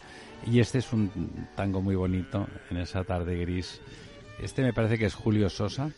el que eh, cantaba. Sí, el que cantaba, un tanquista de los más reputados. Por supuesto, lo ponemos porque vamos a hablar de Argentina, es de esos temas que vamos a seguir hablando eh, esperemos que con creciente esperanza porque los acontecimientos lo justifiquen y para hablar de eso pues hemos invitado a nuestro amigo, ya le conocen ustedes y nos están siguiendo habitualmente, Juan Eduardo Barrera. Juan, eh, muchas gracias por acompañarnos otra vez en la mesa redonda con el profesor Tamames. ¿Qué le quiere preguntar a don Juan Eduardo? simplemente. simplemente. no diga mentiras, nada de lo que pregunta usted, simplemente. enmarcar, enmarcar la sesión que empieza ahora, porque efectivamente hay que sustentarla en algo realmente interesante. Y mi ley ya ha planteado sus diez medidas de reflotar la economía argentina, que están explicadas en todas partes, el empleo público, el recorte ministerial, las transferencias, la obra pública y todos los demás temas de la motosierra, tipo de cambio, deuda comercial del Estado, asignación, etcétera. Entonces, el país está en una situación difícil, con la idea de que puede haber un estallido social si no se resuelven algunos temas o se ven indicios de solución. Y entonces yo la pregunta que le hago a Juan Eduardo es muy sencilla llega a tiempo eh, mi ley para frenar esta actitud que él ha demostrado que está preocupado porque ha dicho al que vaya a las manifestaciones está, le retiramos los subsidios. Eso no ha sido Hablando de los sindicalistas, eso, eso sí. no ha sido bueno decirlo. Los piquetes, no las Entonces, manifestaciones, la los piquetes. Los movimientos sociales, sí. ¿Se ya, puede piquetes. cargar el comienzo de los- las propuestas de mi ley?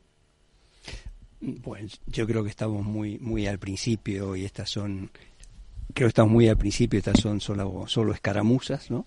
Hay, hay que ver cómo, cómo evolucionan las cosas, es realmente muy pronto. Yo aparte de agradecer la invitación, me gustaría comentar una cosa que Por favor, de la, de Juan la- Eduardo. de la sesión anterior, porque me hizo, cuando decía el profesor acá que, que éramos eh, esclavos de la ley, recordó mucho Alfonsín. Alfonsín lo repetía siempre, y los indultos que se fueron indultos, y los hizo Menem. El, Alfonsín había logrado en, al final de su gobierno que estuvieran presos los nueve comandantes, eh, el líder de, de la guerrilla de Montonero, Firmenich, y también López Rega, que había sido el líder de un movimiento de, de extrema derecha Sí. llamada la Triple A.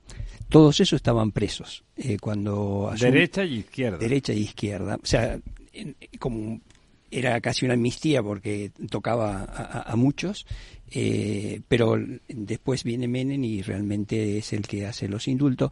Y no es que eh, no funcionaran como tal, sino que habían algunos delitos de lesa humanidad, como el robo de bebés y cosas por el estilo, que sí después fueron nuevamente reabiertas esas causas por el, el Ese fue López Rega, sobre todo, ¿no? El de los del- de los robos de bebés, etcétera, o los militares también. Los militares Los también, militares. fundamentalmente. López sí. Rega tenía otras aficiones. Tenías otras aficiones y era un poco esotérico, se- le llamaban el brujo, digamos, ¿no? Y bueno, Isabelita era el, el- el mentor de Isabelita. Bueno, sí, sí. que- Bueno, volviendo a la parte dura de la pregunta de, de, de Ramón, eh, en realidad esas 10 medidas, de todas esas 10 medidas, eh, realmente ha habido una que, es la que ha causado el mayor impacto, que ha sido la devaluación, ¿no? Entonces esa devaluación, que ha sido de más del 100%, eh, ha creado una nueva ola inflacionaria, eh, con inflación que... O sea, ha conseguido lo contrario de lo que pretendía. bueno, eso es un poco, un poco la diferencia entre el candidato, las promesas del candidato y luego lo que ocurre cuando uno se siente en ese sillón y tiene que empezar a tomar medidas, ¿no? Eh, era una de las posibilidades la, la devaluación, eh, que obviamente es eh, muy regresiva, porque de las promesas del candidato de que el costo lo iba a pagar la casta política a una eh, devaluación del 100% que se traslada inmediatamente a precios, está claro que eso lo paga toda la sociedad en su conjunto, ¿no? ¿No habría sido mejor dejar el peso libre y que se pusiera el mercado donde tiene que estar? Bueno, de, de- alguna manera esto también eh, reduce la brecha. Había una brecha enorme entre el mercado paralelo, digamos, y, y el mercado oficial. Y O sea, con- quería equiparar eso un poquito. Claro, de hecho la brecha se redujo de más del 100% al 20% más o menos en este momento. O sea que había en ese había día- muchos cambios de dólar.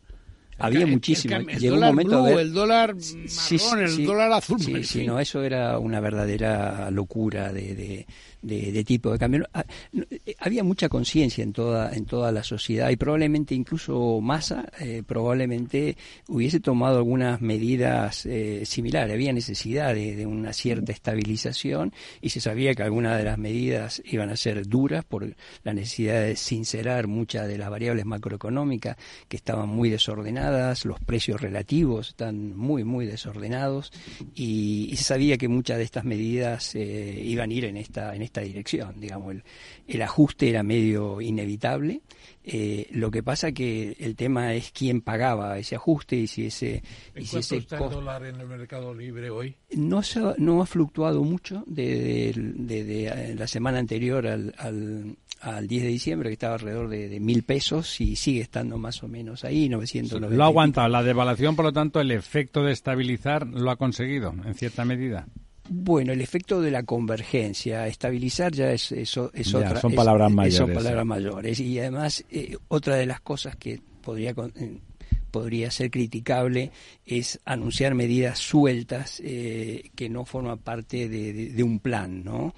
Para que se vea cómo van a interactuar las otras variables, eh, digamos, cuáles son las medidas que van más orientadas, obviamente, a, a, la, economía real, a, la producción, al desarrollo de sectores eh, específicos, ¿no? Entonces, un poco quedó de, de esa manera. De todas formas, hoy ha grabado un discurso que a la una de la mañana lo van a transmitir por por, por cadena nacional, donde ahí van, va a anunciar una especie de, de mega decreto de necesidad y urgencia con un conjunto de medidas y ahí seguramente vendrá ese, ese, ese paquete. Da la impresión que va a ir por la vía de los decretos eh, porque todavía no consigue una, una masa crítica de apoyo a nivel parlamentario y sobre todo a nivel de los gobernadores que en, estas fechas eh, los gobernadores están muy acuciados porque son, son las navidades, es el pago del aguinaldo y las últimas medidas de, de masa que fueron un poco lo que llamaron en Argentina el plan platita, ¿no? De, de, repartir dinero. sí. fue, un, una decisión que, que, políticamente estaba ya, eh, que había cierto consenso que era reducir el impuesto a las ganancias, ¿no? Pero claro, eso desfinanció mucho a, a las provincias y todavía no hay un mecanismo de compensación. Yo creo que les hace falta los pactos de la Moncloa mucho más que antes, y cuando estuvimos tú y yo hace cuatro o cinco años. Totalmente de acuerdo, digamos, totalmente de acuerdo. Pero bueno. Porque los sindicatos, ¿cómo están con los.? Están todos a la expectativa, están todos a la, expectativa. Eh, eso no, no, no, quiere decir que, que, haya ya una, oposición que quiera que, que mi ley fracase, sino todo lo contrario. Eh, pero hay que ir viendo cómo, cómo, cómo se desarrolla. no Todavía, como te decía, es, es muy pronto. Todavía son medidas un poco aisladas y gestuales todavía. muy gestual, hay, hay, hay, mucha mucha gesticulación en todo. Hoy, por ejemplo, que hubo un movimiento, fue la primera protesta social que hasta estaba transcurriendo en estos momentos y aparentemente con, con total normalidad. Eh, con mucho despliegue policial. Con muchísimo despliegue policial y mucha gestualidad también con, con el presidente en la sala de control de la policía. Eh, mucho, teatro. Mucho teatro, sí. Mucho, Don Lorenzo. Sí, a mí me gustaría preguntar porque eh, estamos hablando mucho de mi ley, pero el que está tomando las medidas principales es el ministro de Economía, el señor Luis Caputo, ¿no? Eh, es verdad que durante la campaña electoral, pues, pues ciertamente uno de los puntos clave era tratar de bueno, de combatir esa hiperinflación argentina y histórica y demás, y de hecho, conceptualmente el tema de la dolarización como concepto, pues va un poco encaminado en esa línea, ¿no? Es una manera de estabilizar los precios, te marca el valor de la moneda desde fuera y de alguna forma estabilizar los mercados internacionales, importación, exportación y demás. Y efectivamente, pues estamos viendo como las medidas que se toman van un poco contra manual, ¿no? Es decir, esta devaluación, pues aquí ya lo habíamos comentado, ¿no? Pues parece que va a provocar una, hiperinflación adicional y ahora el propio Luis Caputo comenta otro de los elementos que un poco chocan, ¿no? Porque dice que también para combatir la inflación, aparte de la pobreza y el problema que, que hay, pues aunque está quitando subsidios al transporte y estas cosas, pero quiere incrementar, doblar los subsidios por hijo y el, subsidio de alimentos, ¿no? Y, bueno, y lo, lo, vende un poco como una medida de luchar, aparte contra la pobreza, que eso es obvio y eso es cierto, contra la inflación, ¿no? Cuando, bueno, pues parece ser que esto, lejos de luchar contra la inflación, puede provocar el efecto contrario, ¿no? Es decir... Pero evitas la explosión social. sí, no, no, no, eso sí, eso sí, eso es obvio, ¿no? Pero que quiero decir que hay una serie de, elementos, digamos, de, de, cáncer endémico en la economía argentina, que tiene que ver un poco con esta inestabilidad de precios, que parece que lejos de, calmarse, pues, pues va en la dirección contraria, ¿no? Antes comentaba el profesor el tema de los pactos a la Moncloa yo recuerdo, fíjate, una cosa que yo creo que tuvo, tuvo un cierto efecto, aunque el profesor me, puede corregir, que es, eh, yo lo recuerdo siendo niño, ¿no? Niño pequeño, pero además me, hacía gracia, ¿no? Eh, eh, que los se, inventaron una cosa, el primer gobierno de UCD se inventó una cosa que llamaban el, el, precio precio estable o algo así. Entonces los comercios ponían como un simbolito que era como naranja y azul, que ponía aquí tenemos precio estable. Congelado, vamos. sí, era una manera de una especie de compromiso social por, digamos, frenar la subida de precios, etcétera, etcétera, que eh, de alguna forma se transmitió a toda la sociedad. Yo creo, sinceramente, que en, el momento de las elecciones, el momento en el que mi ley gana, eh, eh, yo creo que hay una especie de cierto compromiso social, por decir, de ahora un poco lo de Fuenteventura, ¿no? Todos a una, ¿no? O sea, vamos a empujar, vamos a ver si produce. Y podía haberse hecho medidas un poco más imaginativas de este tipo en la medida en que la inflación se basa mucho en expectativas, ¿no? Y, y, y, sin embargo, pues, pues la dirección tomada por parte de este Luis Caputo, pues parece que, que, bueno, que, que es contraria, ¿no? No, claramente la idea de los pactos de la Moncloa es porque es la única manera de, eh, de encarar las reformas de fondo que, que, el Han de ser pactos nacionales. Claro, claro, claro. Si son, tiene que ser medida muy profunda porque... Y transversales políticamente. Claro. Porque viene muchos años eh, de Argentina emparchando eh, la situación y realmente ya no da más, no, no, da más para más parches. Hay que hacer un, programa, un programa en serio de estabilización, hacer todas las reformas eh, fiscales, laborales y de todo tipo. Hay que desburocratizar. Argentina se ha vuelto un, país peor que la Unión Soviética. No nos digas a nosotros, por favor.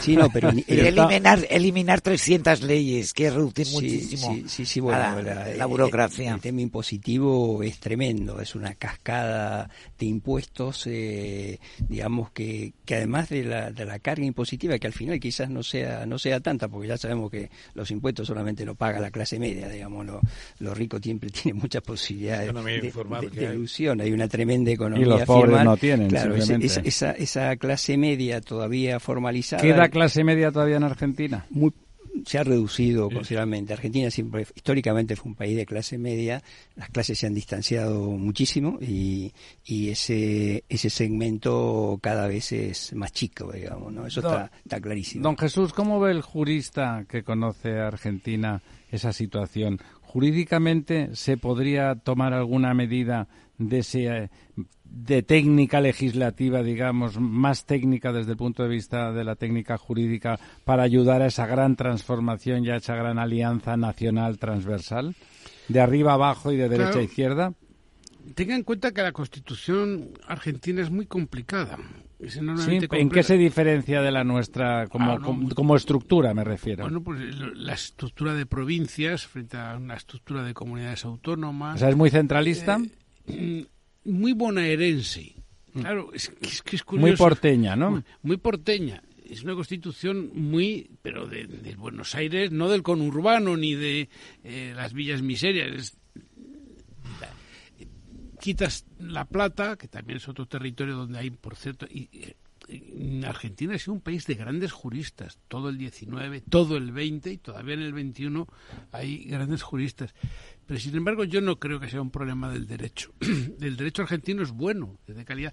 Tienen las mismas perversiones que nosotros. O sea, las leyes no son malas, no son leyes injustas en general. En general no, no, Son leyes democráticas. El Código Penal es de enorme calidad, el Código Civil es de, gran calidad. Las leyes ¿Se aplica o no se aplica? sí, las leyes, hombre, lo que tiene un sistema Juan Eduardo duda. Los jueces Claro, tiene un sistema de provisión de jueces temporales, con duraciones muy limitadas y, muy vulnerables a la presión política. O están politizados, más politizados que aquí. Muy buena formación en derecho. Hay una rama, por ejemplo, son grandes especialistas en derecho internacional privado. Los juristas argentinos, además de grandes penalistas, pero yo creo que el problema es un problema de sociología política. ¿El, el argentino, don Juan Eduardo, confía en la justicia argentina? Bueno, en general no. para, para no ponía usted, una cara, ponía usted cara de que sí, no. no una historia larga, corta, ¿no? Eh, ahí claramente Argentina ha retrocedido mucho en términos institucionales, ¿no? ¿Cuándo? En los últimos, después de Alfonsín, digamos, después de Alfonsín ha sido un, o sea, el kirchnerismo un, cuesta, cuesta abajo. con Menem también. Sí, eh, comenzó, comenzó realmente con Menem y bueno, y esa eso ha, ha, llevado a una fragmentación enorme. Y, y tuvo algunos buenos economistas, Alieto Guadañi, por ejemplo, que se dedicaba a industria, a minas. Y de energía. Y Era, un magnífico, era un magnífico economista, era un tipo de primer nivel. Precisamente ahí te pregunto ahora, ¿dónde está Caballo? ¿Qué dice Caballo? Porque está muy calladito, que yo sepa, no sé si pronunciará, se pronunciará Caballo, que al fin y al cabo fue el que inventó. pronunciar Guido Di Tella. Ojalá estuviera Guido Di Tella ahora. No, pero, pero Él tuvo una buena idea que ir al dólar, pero claro, mantener el peso fue un desastre. Eso fue imposible. Y, y ahora la tentación de mantener el peso con una dolarización puede ser otro desastre. Me parece que hay que ir directamente ya a algo y no está especificado esta noche va a decir algo de la dolarización. ¿Qué pasa con el Fondo Monetario? Tendrán que hacer un arreglito. Ya lo, ya lo hicieron, ya hay un compromiso de pagar de pagar al fondo mil millones eh, ahora en los próximos días. De los 50 mil que le deben. Bueno, el corto, los, los, compromisos a corto. Los cimientos de corto. Mil millones de 50 mil. Pero con la idea de volverle a pedir inmediatamente. pedirle para pagar los intereses. Para, pagar, eh, digamos, la, la, próxima cuota o más. Eh, de hecho, Caputo quería pedirle el tramo que no se desembolsó porque el préstamo original que le hicieron a Macri, que creo que fueron 55, solamente se embolsaron 47. Quedaron 8 pendientes que el gobierno de Alto Fernández no lo quiso tomar y que en Caputo le gustaría que y, y Macri, está teniendo mucho protagonismo, le pregunto, en el actual gobierno. ¿Tiene peso detrás? ¿Es, sí. es, es la persona con cabeza. O sea, le escucha, ley escucha a Macri. Sí, ley lo respeta mucho a Macri y además ley llegó prácticamente sin equipo, ¿no? Entonces sí que ha tenido mucha influencia Macri en la conformación de algunos ministerios. Precisamente Caputo es una persona de, de, de, Macri, no... no ¿Qué, qué, opinión le merece a don Juan Eduardo Macri? Eh, Macri tuvo una gran oportunidad eh, y la perdió, ¿no? Y la desaprovechó. Sí, real, realmente eh, había tanta esperanza como, como, a lo mejor ahora. Tú y yo estuvimos en el Teatro Real el día que llevó Rajoy a Macri a presentarlo a Europa entera y la verdad es que era un momento único, pero Lo, lo, lo, lo tiraron a la calle todo un desastre, un desastre, ¿no? Precisamente no tenía plan de nada y... Claro, precisamente por eso. ¿Y porque... estaba Caputo. Claro, Caputo era el ministro de Finanzas, pues, claro. ¿Por qué crees que fracasó, Dios Juan nos coja confesados. Es, esencialmente porque, como dice Ramón, no había, no había un plan, no, había, había, hay un problema serio también eh, con el tema de las elecciones cada dos años, ¿no? Entonces se plantea mm, la necesidad prácticamente de no perder esa segunda esa elección y por lo tanto no hace nada de lo que debe. Claro, entonces eh, eh, por eso en Argentina hay en los años impares se crece y en los eh, impares se decrece, porque claro llegado el momento de... A las elecciones otra vez a repartir. Exactamente. También depende del precio de la soja. Y eso, bueno, sí, también las condiciones externas influyen mucho en un país que es tan dependiente de sus exportaciones. Del precio y del volumen de la cosecha. Porque cuando en Estados Unidos ha habido sequías fuertes, la soja se ha puesto por las nubes. Bueno, ahora la expectativa que había antes de las elecciones y que sigue estando sobre la mesa es que este año 2024 debiera ser relativamente bueno para, para Argentina, ¿no? Primero se recupera la, la pérdida que ocasionó la sequía el año pasado, que fueron del orden de 20 mil millones de dólares, que para una economía como la Argentina es muy significativo. ¿Qué PIB tiene Argentina ahora, más o menos? 400, 500 mil. claro, eh, estamos hablando del 5% un, un tercio de España. Sí. Y, y, también el tema de que este año eh, Argentina va a tener superávit energético, o sea, va a pasar de importar 7, 8 mil millones a exportar 7, 8 mil millones ¿Y por de qué? dólares. ¿Qué ha ocurrido? Aumento de la producción, Aumento de, la producción de, petróleo y gas. Sí, ¿Qué va a pasar con Vaca Muerta? ¿La venden otra vez? ¿Vaca Muerta? No, no, ¿La no. privatizan? No, no creo. Eh, todas esas cosas son, son anuncios de, de, de, prensa. Primero, IPF, aunque se ha hablado de privatizar IPF, que tener en cuenta que IPF en realidad. Era Repsol. Ya es bastante. Primero fue IPF antes que sea cotiza, Repsol. Cotiza, Pero luego fue Repsol. Sí, bueno, pero digo, cotice, cotice en la bolsa de Nueva York, 51% eh, pertenece al Estado Nacional, otro 49% flota. Que ya está ahí. Claro. Bueno, pero flota, ese... flota en, en, bloques grandes, sí, no, no, en, sí, no, no, son, no, está atomizado. No está atomizado. Pero ese otro 59, 51 que pertenece al Estado, en realidad también está dividido entre el Estado nacional y los gobiernos, y los gobiernos eh, provinciales, mitad y mitad prácticamente, 49 y 51. Con lo cual es muy difícil, eh, eh, sin tener un gran apoyo parlamentario, eh, no sé, privatizar ese, ese 51%, digamos, ¿no? Además, IPF eh, ahora está en una situación, digamos, Bollante. eh, superavitaria, eh, tiene pendiente ese contencioso con un, con un juez de, de Nueva York, que es una cantidad bastante significativa, Alta, sí. 15, 17 mil millones de dólares, o sea que es una, una cantidad eh, sumamente importante. Eh, pero digo, eh, lo veo complicado a eso. Además, cosas para No privatizar. hay joyas para vender. No, la joya ya se vendió, la vendió Menem a la, a la joya de la corona, digamos, ¿no? Y las cosas que quedan por privatizar son relativamente pocas.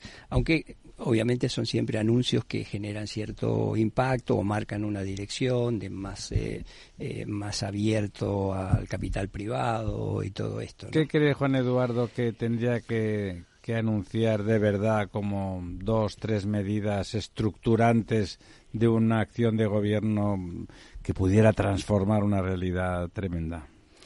Bueno, eh, eh, yo creo que hay que hacer más trabajo parlamentario. eh, eh, va a tener una oposición bastante responsable.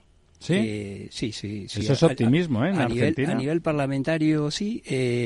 hay el, radicalismo ha quedado muy bien posicionado, tanto en, en- en el Senado como, como en diputados. Alfonsín, para la gente que no esté, que el, el radicalismo, Sí. es al- para entendernos Alfonsín. Sí, eh, Juntos por el Cambio tiene prácticamente la mitad de los gobernadores, son 10 go- 10 gobernadores.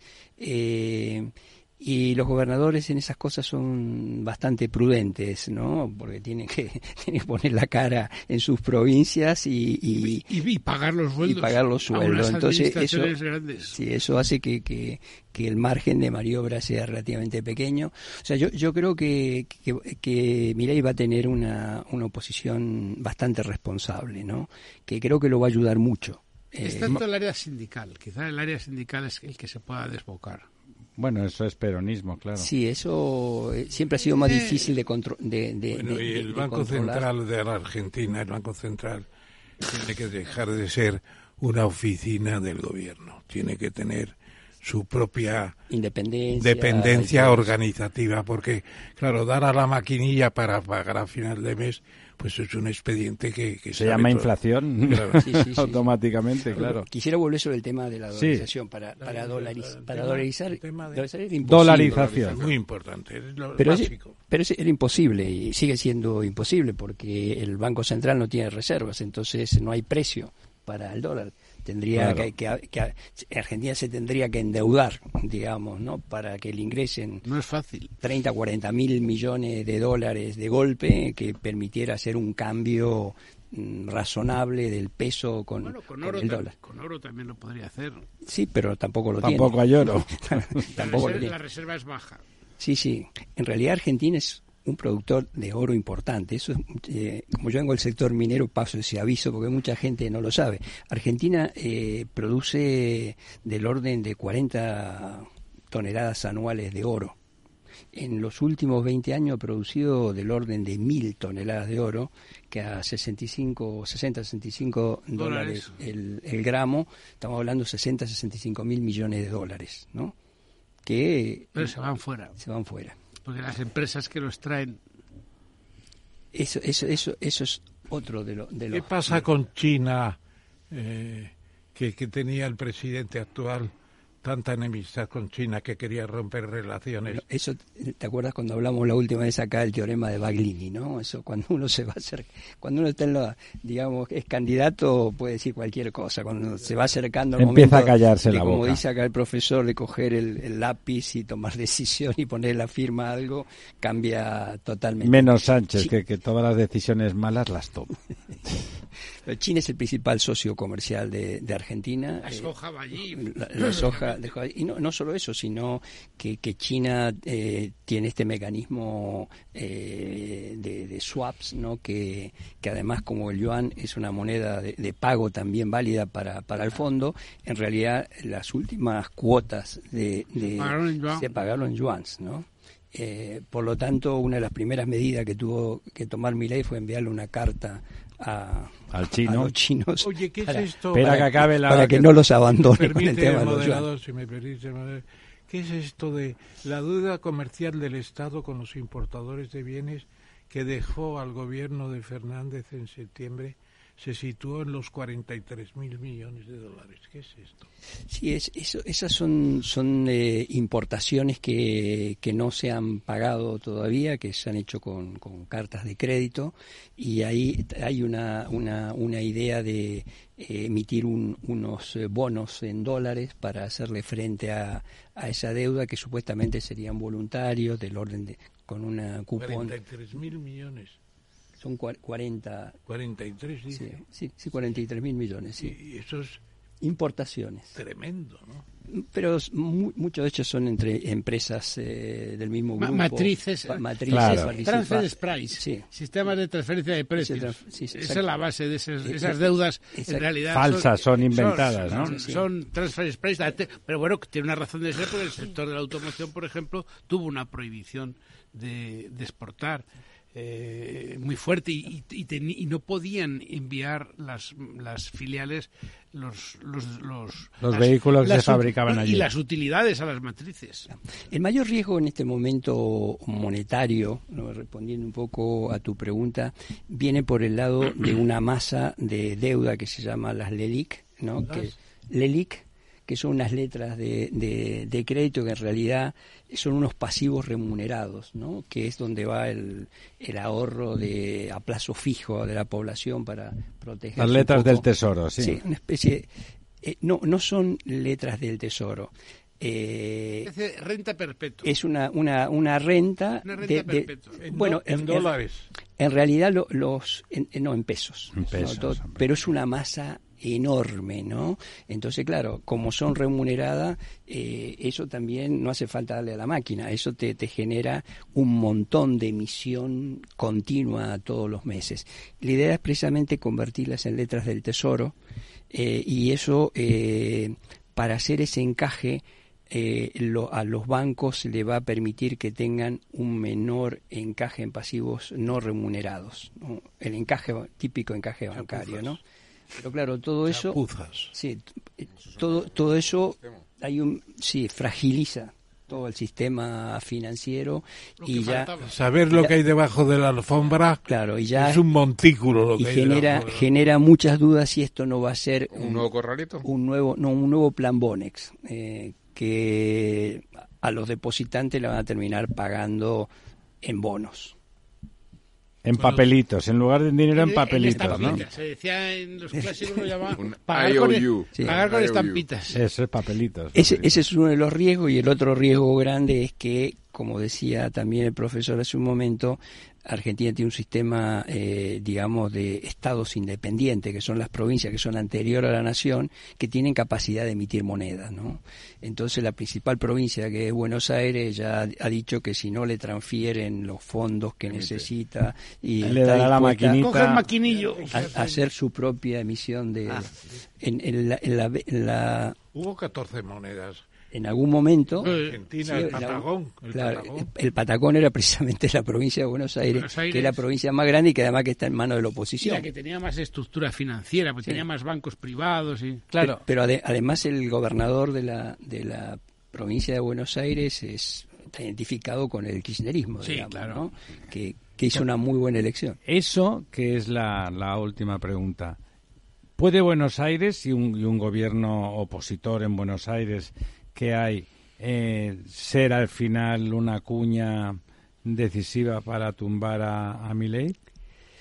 ¿Va a ser responsable ese gobierno o esos justamente van a hacer una oposición feroz? No, yo creo que van a ser todos un- una eh, responsable, ¿no? También, también el Bueno, acá- kirchnerismo acá remanente. Sí, porque acá en el fondo lo que está en juego es que alguien tiene que pagar el tremendo costo político de hacer todo este ajuste. Y mejor que lo haga Milei que se vaya luego, ¿no? Eso es la especulación de los políticos son así, tú lo sabes mejor que yo, ¿no? el chivo expiatorio.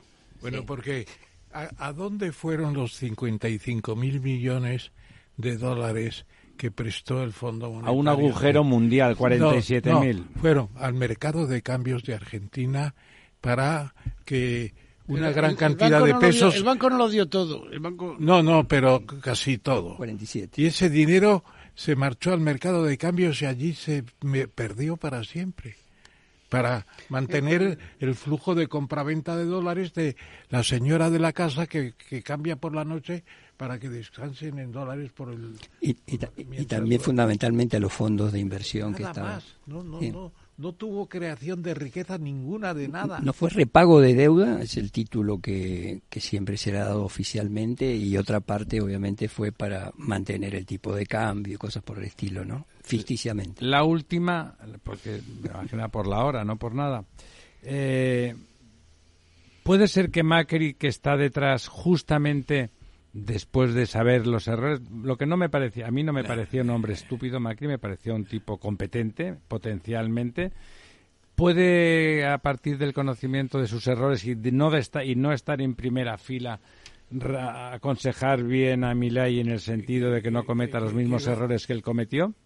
Entiendo que sí, ¿no? Está en una, buena posición. él, ha, sido el gran el gran ganador porque no no ha competido y, y realmente eh, ha acumulado un montón de poder, digamos. Sirve para nada. El problema que tiene en estos momentos el presidente es del, del cubo elevado a la décima potencia, no sé cuántos, porque ese problema no lo han analizado todavía, no sé qué tendrá Caputo, pero... ¿Qué problema, don Ramón? El problema de que está todo descuajeringado. Ya, ya, no de que hay dineros que se debe el Estado que no, no dice dónde están, que hay compromisos que no se pueden cumplir, que la devaluación no sirve para nada, que los subsidios se van a tener que agotar. a la gente. Porque ha dicho que no hay plata, ha dicho que no hay plata.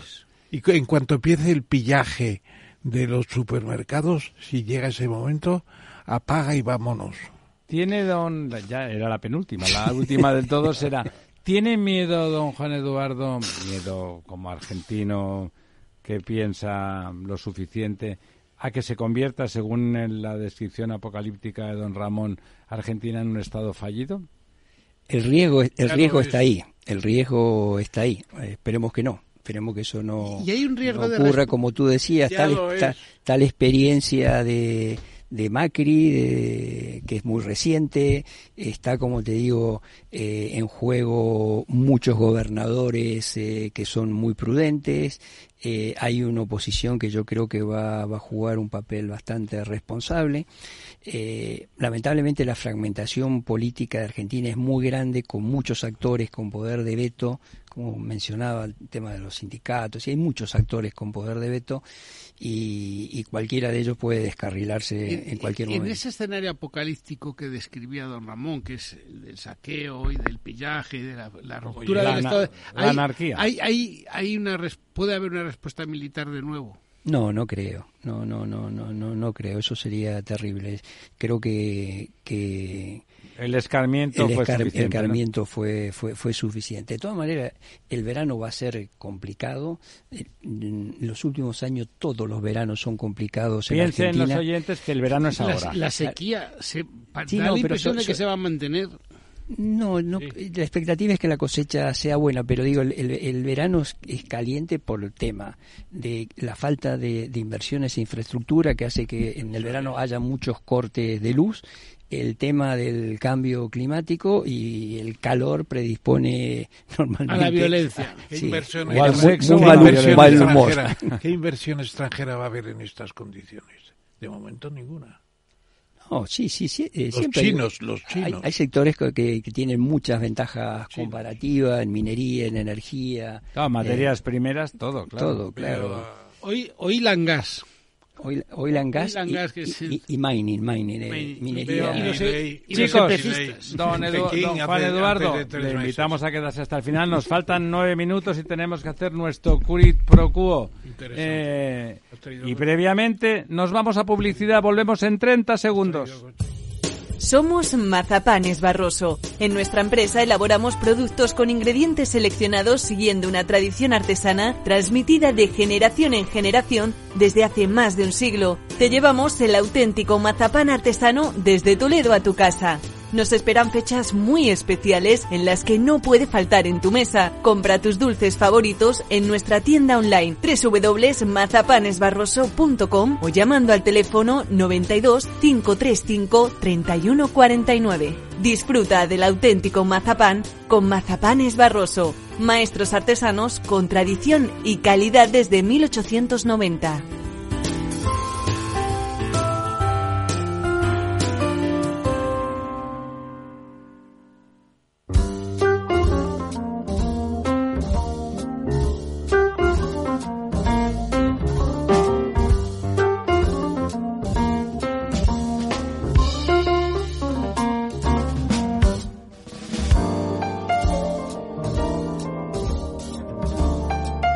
Corriendo que estamos de vuelta. Venga, don Ramón, póngase las pilas, póngase las zapatillas de correr maratones. Qué tiempos aquellos, ¿verdad? Solo corría don Ramón, que es un gandul, delante de la policía para que no le cogieran. El otro, Keynes. Bueno, pues es muy interesante. A mí me han entrado unas ganas de volver a leer el tratado de, de la reforma monetaria, porque efectivamente después de de, las consecuencias económicas de la paz, que es el libro más impresionante de Keynes, más que una teoría general, pues este refleja lo que fue la estabilidad monetaria. En 1820 los precios en Inglaterra eran los que luego eh, fueron. Este no, ha dicho usted el título del libro. Breve tratado sobre la reforma monetaria. Sí, un tratado sobre la, reforma monetaria. Fantástico, la estabilidad que dio la libra esterlina durante un ¿Y por qué lo recuerda usted ahora? Porque se produjo la inestabilidad. Y ahora tenemos una gran inestabilidad. ¿Se ha reeditado alguna cosa? no se ha reeditado, pero se ha dado que pensar. Este que ha venido aquí alguna vez, Francisco Cabrillo, lo explica muy bien. Un día le tendremos que pasar porque Keynes es una fuente... ¿Es aplicable a la situación contemporánea? Yo creo que sí, porque claro, él refleja que se rompe la estabilidad que había durado un siglo, claro.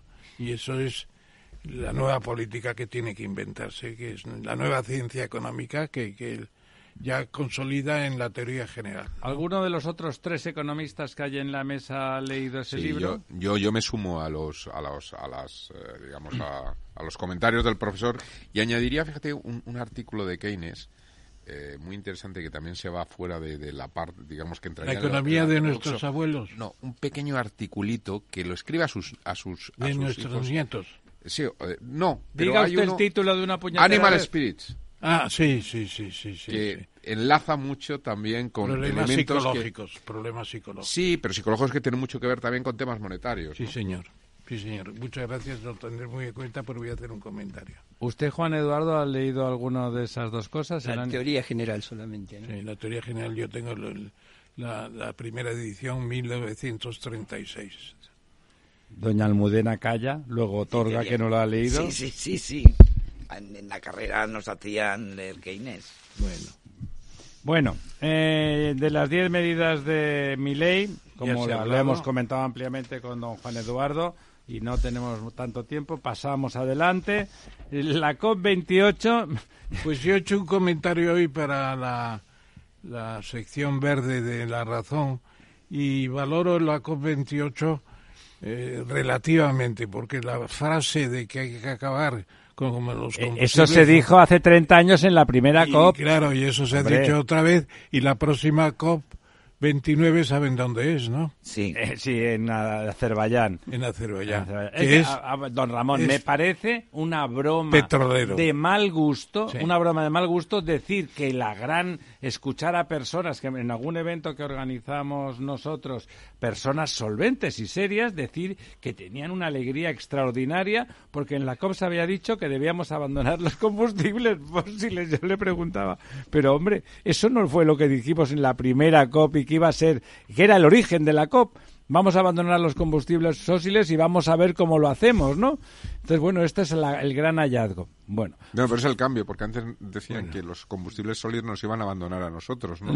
claro, que antes iban a acabar. Ahora, como está claro que no se acabarán nunca, porque hay ahí entre esquistos y arenas bituminosas y la madre que los parió, hay petróleo para una eternidad, ¿no? Pero es cierto un poco, yo estoy de acuerdo con, con Ramón en el sentido que se hizo en Dubái fue la, la COP con mayor participación de Claro, la empresa paga- pagó- pet- petrolera, pero dijeron eso. Sí. Ahora hasta qué punto, si lo dijeron con, con la boca pequeña o, o hasta qué punto lo van a Don Juan. Eduardo, ¿se imagina usted que el que está forrado y que paga toda la fiesta porque vende petróleo dice, no, pero vamos a dejar de vender petróleo de forma inminente? ¿Eso No, cuándo no, es? no, pues no sé, además, 200 años, cuando, ¿no? Cuando, señor moderador o director, cuando había inaugurado la sesión diciendo que el petróleo era fundamental que siguiera sobre la mesa.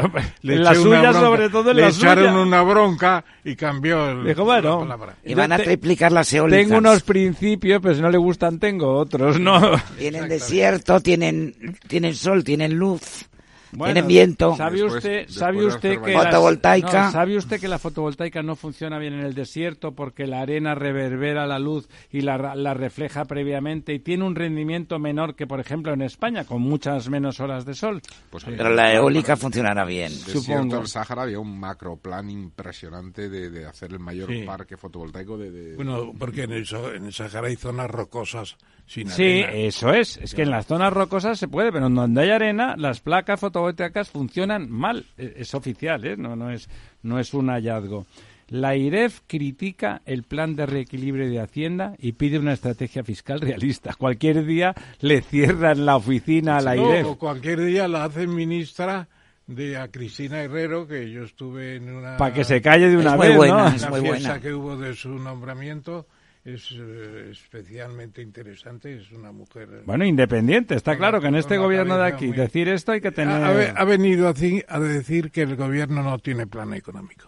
Y ella también se ha dado cuenta, ¿no? Que diría sí, José. Mota. Hombre, la, la IREF es una agencia Y que, que el objetivo- su no, independencia. es la el más objetivo seria. del 2,5 de déficit que no, que no es Pero lo que dice don Ramón tiene, tiene, tiene razón, porque el señor Escribá también tenía una agencia Sí, muy señor. bien y muy funcional Y desde que se ha hecho ministro va saludando Es más infla- inflacionista que, que Caputo. Singing in the Rain, o sea, bailando bajo la lluvia desde que, desde que es ministro. Bueno, después de todas estas noticias tan en la cara oscura de la luna, ¿cuál es la buena noticia? Pues la noticia es que se ha conseguido ya establecer un, una especie de eh, Mapa del cerebro. mapa del cerebro de un cerebro de un ratón en un proyecto que dirige el neurocientífico español Rafael Yuste por encargo de Obama inicialmente y que estamos ante organismos y personas pensantes, incluso un ratón pequeño ¿Sabe lo que le digo? Que a mí ¿Qué que piensa? comparen mi cerebro con el de un ratón, De un no ratón. me doy por ¿Qué aludido. es, es fantástico, es fantástico. No sé, no sé el, ratón, suyo. El ratón tampoco. Yo no sé el suyo, don Ramón, que tiene la cabeza bastante grande y el cerebro que se sabe que funciona bastante bien, pero usted se identifica con un ratón, no sé, el ratoncito Pérez, quizá, o Speedy González. Estamos ante una serie de revelaciones que ni Cajal llegó a pensar, aunque dijo que era el organismo. Pero bueno, algunos profetas han tenido complicado. algunas revelaciones importantes. Amigas, amigos, ya al filo de la medianoche, segundos faltan para que don Jorge nos cierre el grifo. Don Juan Eduardo, muchísimas gracias por acompañarnos. Gracias por invitarme. Siempre ha sido interesante, pero hoy ha sido todavía más doña Almudena. Adiós, buenas noches. Gracias, don Lorenzo. Buenas noches. Don Ramón del alma nuestra. creciendo con su entusiasmo. El próximo miércoles volveremos para despedir el año y les haremos un resumen estremecedor.